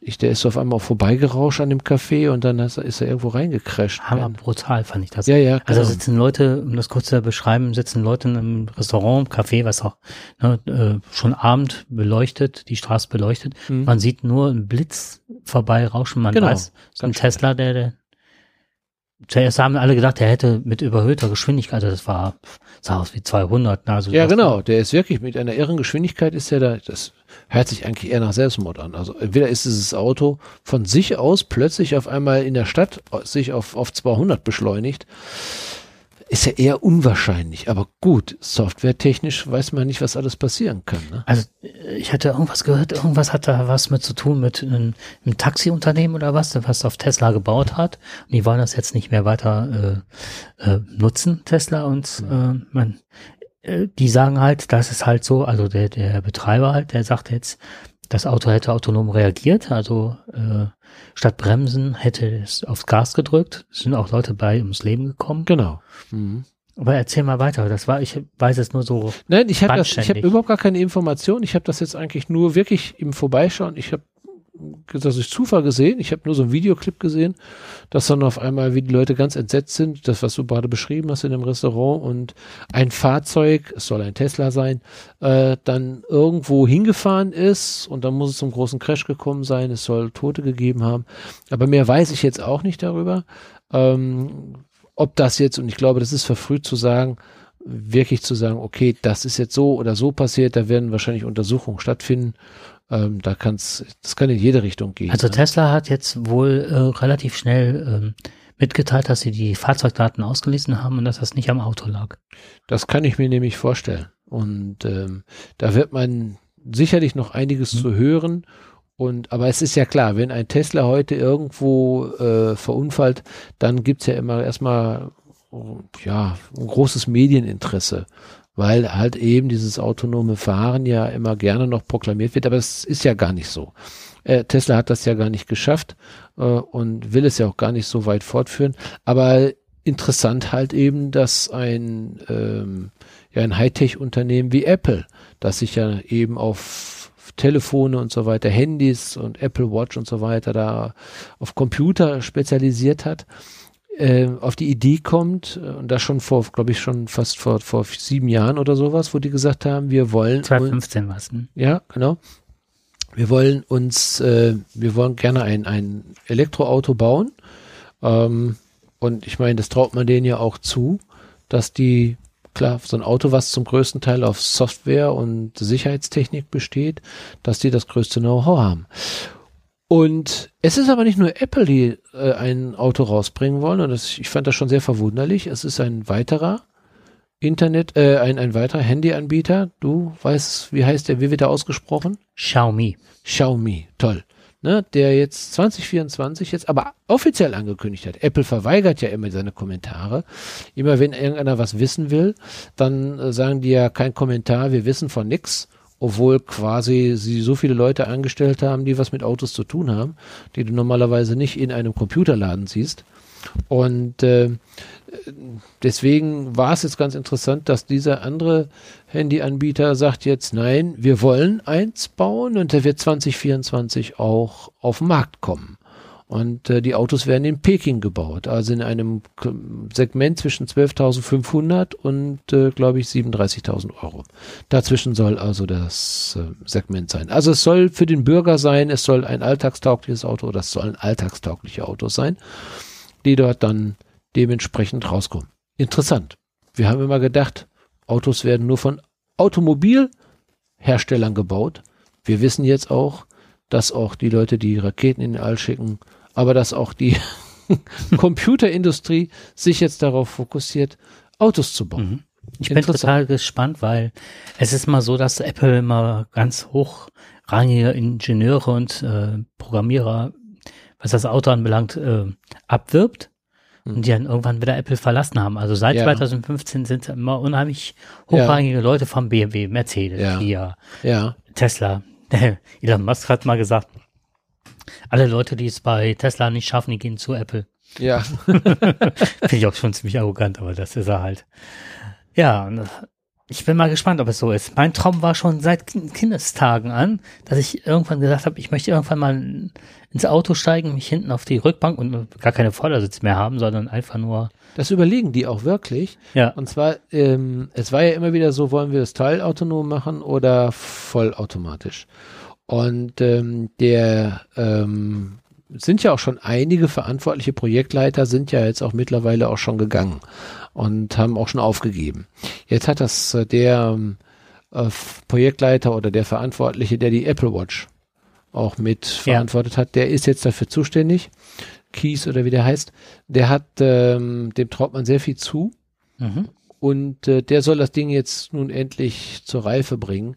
Ich glaube, zwei, es, der hat auch beschlossen, dass es dann also auch äh, vollautonom sein soll und nicht teilautonom. Und ähm, da, es geht jetzt um die Sicherheitstechnik. Die haben also viele Ausschreibungen, was das Thema Sicherheitstechnik mhm. betrifft. Ähm, die haben, glaube ich, 60 Fahrzeuge, äh, Lexus-Fahrzeuge gekauft, die sie also schon umrüsten wollen ähm, um erstmal mit einem Auto, was jetzt auch mit einem bestehenden Auto jetzt, um damit quasi zu testen. Mhm. das wird interessant werden. Ich meine, ob der Plan einzuhalten ist eine andere Frage, aber irgendwo in 2024, drei Jahren, kann ich mir vorstellen, dass zumindest oder in 2025, na, wenn dann die ersten Autos wirklich rauskommen, die wirklich autonom fahren, dann müssen sich die anderen warm anziehen. Absolut. Und Apple macht es ja mal so, dass es ja egal, was es ist. Ja. Ähm, die Maus war, oh jetzt fällt mir der Name der Firma nicht ein. Die Maus, die damals äh, Steve Jobs bei irgendeiner Computerbesichtigung gesehen hat, hm. hat er ja auch übernommen. Ja. Und hatte es dann zur Vollendung gebracht. Ne? Also der hatte immer gute Ideen. Und es gab ja was, was ich, ähm, dieser äh, diese, diese äh, Musikabspielgeräte und so weiter gab es ja schon längst auf dem Markt und er hat ja, ja. das dann immer wieder verfeinert oder also es tut, sich, es tut, sich, sehr viel. Ich habe letztens mal eine Diskussion geführt, ja, wie soll das denn alles funktionieren? Wo holen wir den ganzen Strom her? Ähm, wo kommen die, die, die, die Chips und so weiter? Wie schaffen wir das überhaupt? Aber das größte Problem ist also ähm, das Energieproblem wir, wenn alle jetzt ein Elektroauto hätten, wo kriegen wir die ganzen Kabel her? Wo, wo, wo können wir in der Stadt aufladen? Können wir unterwegs auf? Also es gibt sehr viele Argumente, die das Ganze immer sehr komplex darstellen. Das ist auch so. Aber du hattest etwas Interessantes gesagt. Ja, also äh, zuerst mal hieß der Typ, glaube ich, Kevin Lynch. Kevin Lynch. Ah ja, von genau. Apple Watch. Von ja. Apple Watch, genau, genau. richtig. Ja, die habe ich jetzt mal gerade raus. Ich, oh. Aha, das Auto fährt. Ja, das ist jetzt gerade Ah, okay. Musik war, dazu. ja, aber das, glaube ich, haben die jetzt, das ist mir passiert, das werden die Zuhörer nicht äh, wahrgenommen haben. Ja. Ähm, und zwar, ich hoffe, dass ich den Podcast finde. Und zwar von, ich höre verschiedenste Podcasts. Einer heißt Clean Electric. Und da ist halt mal aufgelistet worden, was gibt es alles als Vor- und alles was als Nachteile. Und das sind halt ein paar Jungs, die sich wirklich extremst in dieser Szene auskennen. Mhm. Eine kurze Anekdote, die ich noch erzählen möchte, ist halt, ich habe einen Podcast gehört, ein, ich glaube, das ist ein österreichischer, ein reiner Technik-Podcast. Der Typ erzählte, der hat keinen Tech, äh, der hat einen Corona, Kona, Kona heißt der Wagen, mhm. auch ein äh, E-Auto und ist mit seiner Frau gefahren und da ist es zum schweren Unfall gekommen. Die sind mit 60 gefahren über eine Landstraße, da gab es eine Auffahrt zu einer Autobahn, also der entgegenkommende Wagen wollte von der Landstraße halt auf die Richtung Autobahn fahren und hat dann äh, nicht beachtet, dass Gegenverkehr kam. Und dann passierte Folgendes, dann hatte der Kona hatte dann beim Aufprall direkt äh, den Rettungsdienst gerufen, hat gesagt, wie viele Leute im Auto saßen, aufgrund von Druck auf den Sitzen, dass ein, ein weiteres Auto beteiligt war, dass das weitere, dass das Auto mit 30 bis 32 Stundenkilometern unterwegs waren, sie mit 60. Das heißt, es müssen mit der höchsten Wahrscheinlichkeit mehr Leute verletzt sein. Ne? Also wenn man, dann hat er so und so viel Krankenwagen angefordert und hat denen sofort den aktuellen Standort mitgeteilt. Ja, aber das ist vielleicht die Zukunft. Das ist die Zukunft, genau. Genau, das ist die Zukunft. Und ich glaube auch, ähm, bei all den Problemen, die sicherlich damit verbunden sind, dass wir uns die, also in einer in ein mehr digitalisieren, in eine Welt reinkommen, die uns vielleicht jetzt erstmal fremd erscheint. Ja, vielleicht autonomes Fahren, nicht den, den, den Schalthebel betätigen, ähm, den Gurt anlegen, wie mhm. früher, was war ja, das genau. Theater, ne? Ja. Ähm, aber das wird, das, das, das, diese Probleme werden ausgeräumt werden. Und du hattest gerade etwas ganz Gutes oder ganz Tolles gesagt. Ich glaube, gerade in Zeichen von Krisen, ähm, Corona-Krise, also den, den Impfstoff herstellen. Früher zehn Jahre, heute ging es innerhalb von Monaten so etwas zu machen. Wir sehen, dass wir fast in einem Jahr 90 Millionen Dosen oder sowas auf einmal herstellen. Nicht nur, dass wir überhaupt bis zur Impffreigabe und so weiter, dass, dass letztendlich auch dann wirklich der Impfstoff dann da ist. Das, das wäre unmöglich gewesen. Richtig. Aber ich glaube, Krisen, und da hast du vollkommen recht, Krisen machen uns besser mhm. an der Stelle. Und genau das ist jetzt passiert. Und zwar ähm, habe ich zum Abschluss mal so verschiedenste positive, also wir sind ja jetzt ein Jahresendzeit-Podcast sozusagen. Mhm. ähm, ich Jahresendzeit-Podcast, das macht mir jetzt aber Angst. ja, ja, deswegen habe ich es auch so. ähm, ich habe drei ganz positive Entwicklungen rausgesucht. Und zwar die erste beschäftigt sich damit, dass neue Solarzellen, genau das, was du gerade sagtest, ne? Früher wäre es halt schwierig gewesen, überhaupt einen Impfstoff herzustellen. Und mittlerweile haben so viele Wissenschaftler weltweit zusammengearbeitet, ähm, auch dieses Fokussieren auf ein Thema, dass das sehr wichtig ist, dass das geklappt hat. Es gibt Forscher des National Renewable Energy Laboratory, geht besonders gut mit Bier gerade, äh, haben äh, eine besondere Auszeichnung erhalten. Und zwar sind das die Wissenschaftler John Geis und Ryan Franz. Die haben nämlich eine neue Solarzelle entwickelt. Und unter konzentriertem äh, Licht haben die einen Wirkungsgrad von 47,1 Prozent. Und das ist halt enorm, wenn man bedenkt, dass sie bisher, meine ich, um die, korrigiere mich, 20 Prozent, glaube ich, an Wirkungsgrad haben. Also eine mehr als Verdopplung. Und ähm, diese Solarzellen haben halt dadurch einen höheren Wirkungsgrad, weil sie äh, sechs verschiedene photoaktive Schichten haben. Und ähm, das Lichtspektrum stärker ausbeuten. Also, also das Farbspektrum hm. stärker ja, ausbeuten ja. halt, ne? Ähm, und die Solarzellen sind dann halt dünner als ein menschliches Haar und so kann man auch mehrere Schichten übereinander legen, was auch äh, dem Ganzen entgegenkommt. Und das sind so ungefähr 140 dicht gepackte äh, Schichten zur Energiegewinnung. Ja, das ist wieder der Beweis dafür. Ne? Wenn es dass das also die, die Speicher oder beziehungsweise die Produktion und mhm. das Produzieren von Energie äh, oder die Umwandlung von Sonnenenergie in, in Strom äh, immer verbessert oder immer besser wird. Ja. Und irgendwann werden solche Verbesserungen auch unsere Energieprobleme lösen, wenn eben alle mit einem Elektroauto fahren. Möglicherweise brauchen wir ein paar Windkrafträder mehr und hoffentlich nicht mehr Atomkraftwerke, wie die Franzosen das mhm. jetzt gerade wieder machen. Die bauen ja ein Atomkraftwerk nach dem anderen, haben es ja jetzt gerade wieder freigegeben. Aber auch da gibt es eine Entwicklung in, in der Atomkraft, so eine zarte Pflanze dessen, dass also die wesentlich stärker und besser sein, effizienter werden sollen. Und das größte Problem, und zwar der Müll, dass der besser recycelt werden kann mhm. und wiederverwendet werden kann. Es soll wieder da eine neue Technik geben. Ich habe das auch nur, wie gesagt, gehört. Ähm, für jemanden, der sich da, der, das, der sich da sehr interessiert und auch da auch gerne äh, sich reinliest. Ich bin mal gespannt, vielleicht ist da was Wahres dran. Ähm, auch das könnte sicherlich was verändern, ähm, wenn die Risiken der Atomenergie möglicherweise nicht mehr da sind, wenn sie nicht mehr da sind. Also das, mhm. vielleicht lässt sich das Problem lösen, eben auch die Sicherheit verbessern, dass es nicht zu einem ähm, Super-GAU kommen kann oder wie auch immer. Vielleicht kann man das Ganze entschärfen. Wir wissen es nicht. Mhm. In, in, 40 oder 50 Jahren ist es vielleicht wieder ein Thema. Mhm. Vielleicht haben wir da wieder ganz andere Möglichkeiten. Jetzt haben wir sie nicht. Aber das zum Beispiel zeigt ja auch, dass ähm, durch, durch, durch, durch Ausnutzung und äh, Verbesserungen äh, einfach alles etwas effizienter werden kann. Und ich glaube, wir sind da erst am Anfang. Mhm, wir sind absolut. da wirklich erst am Anfang. Und das finde ich auch mal so schwierig zu sagen, ja, das hat keinen Sinn und dann, wie genau. gehen wir halt mit den, äh, die Akkus sind halt schädlich, ja, stimmt. Ich hatte jetzt gehört, dass das ist zwei neue, das ist das nächste Thema.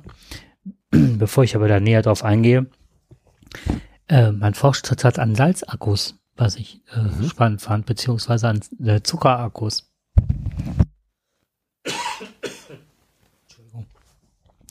Äh, Zucker, damit äh, die legen sich wohl die Kristalle auf die Pole und damit äh, werden die nicht so schnell angegriffen. Die Batterien sind wesentlich effizienter und halten länger. Also der Akku läuft nicht über Zucker, also ne, aber Zucker ist halt ein Medium, halt um das ähm, die die Pole länger zu schützen und dass sie effizienter und dass man die schneller laden kann. Das war so eine Sache.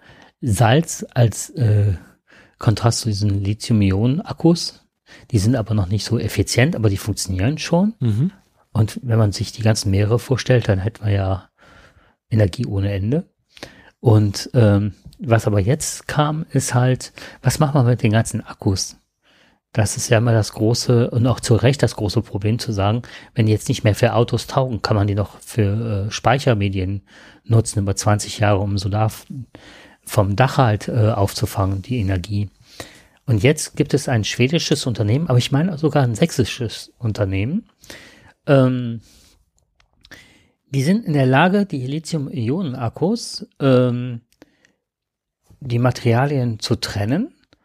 Und ähm, das sind halt äh, Stoffe wie Nickel, Mangan und Kobalt und zwar über einen chemischen Prozess und die zwar so rein zu trennen, dass sie wieder in ihrer Ursprungsform vorliegen und daraus kann man dann wieder neue Batterien zusammenbauen, die einen genauso oder fast genauso hohen Wirkungsgrad haben wie zuvor.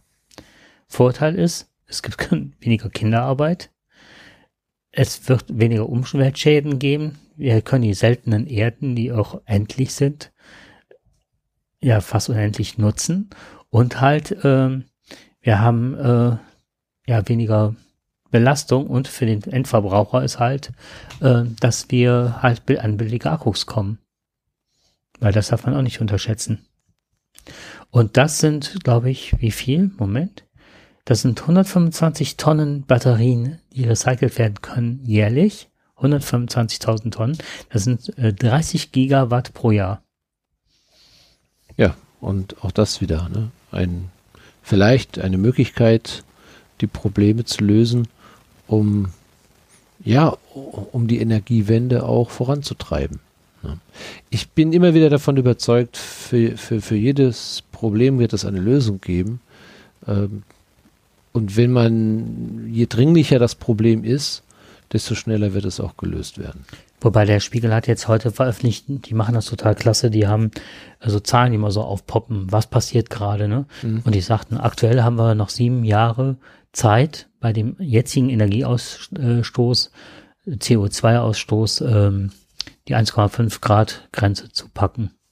Ja, und ich glaube nicht, dass es nicht daran liegt, dass wir nicht genug Erfindungen haben, nicht genug kluge Köpfe, die so etwas lösen können, die Probleme. Das glaube ich nicht. Ich glaube einfach, das Problem sind wir Menschen. Weil wir erstens nicht bereit sind, diesen Wandel mitzugehen. Zweitens, weil wir auch nicht bereit sind, miteinander zu kommunizieren. Und ähm, weil es, weil jeder immer noch für sich ähm, Besitzstandsregelungen sieht, die es eigentlich nicht mehr geben darf. Ja, man darf nicht mehr darüber nachdenken. Das sieht man ja bei dem Impfstoff jetzt. Ne? Wir, wir verimpfen nur uns selbst und davon musst du einige noch quasi zwingen, dass es tun. Aber in Afrika sind wir mit 1% oder ist 1% noch gerade mal erstmal geimpft. Und man sieht ja auch, die, die Mutanten, die kommen daher, wo nicht geimpft wird, mhm. zum größten Teil. Ne? Und wir lassen die Leute allein. Wir denken nicht global, wir denken nicht für alle. Ich hatte jetzt einen, einen total interessanten Bericht gehört. Ich meine, es war auf WDR 5. Leider bin ich ähm, trotz einer guten Mediathek halt nicht dahinter gekommen, wo ich das gehört hatte, in welcher Sendung. Da ging es halt darum, ähm, Obdachlose, die sich äh, horrend impfen ließen. Ich glaube, es war in NRW.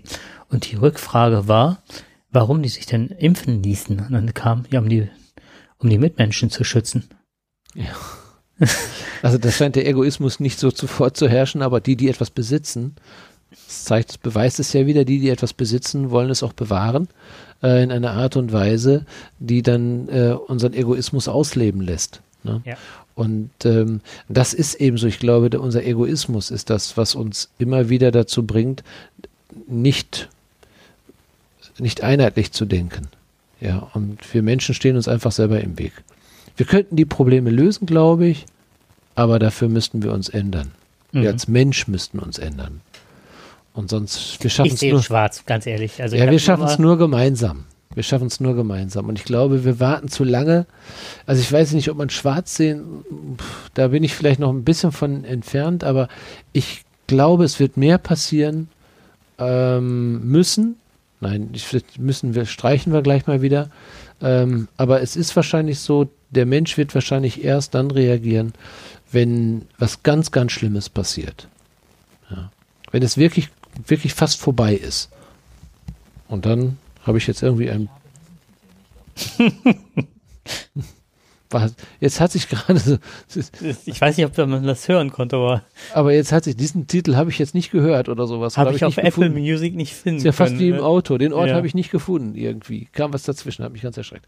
Naja, aber ich glaube, wir sind aber auch schon gut in der Zeit. Ja, wir haben super lange heute. Heute haben wir, so, wir haben ja auch lange, wir haben auch viel nachzuholen. Aber wir hätten auch, glaube ich, noch, wir könnten noch stundenlang quatschen. Das sind echt noch auf der Agenda, sind noch Themen. Nur. Aber wir sind ja, wir sind ja bald wieder da und dann.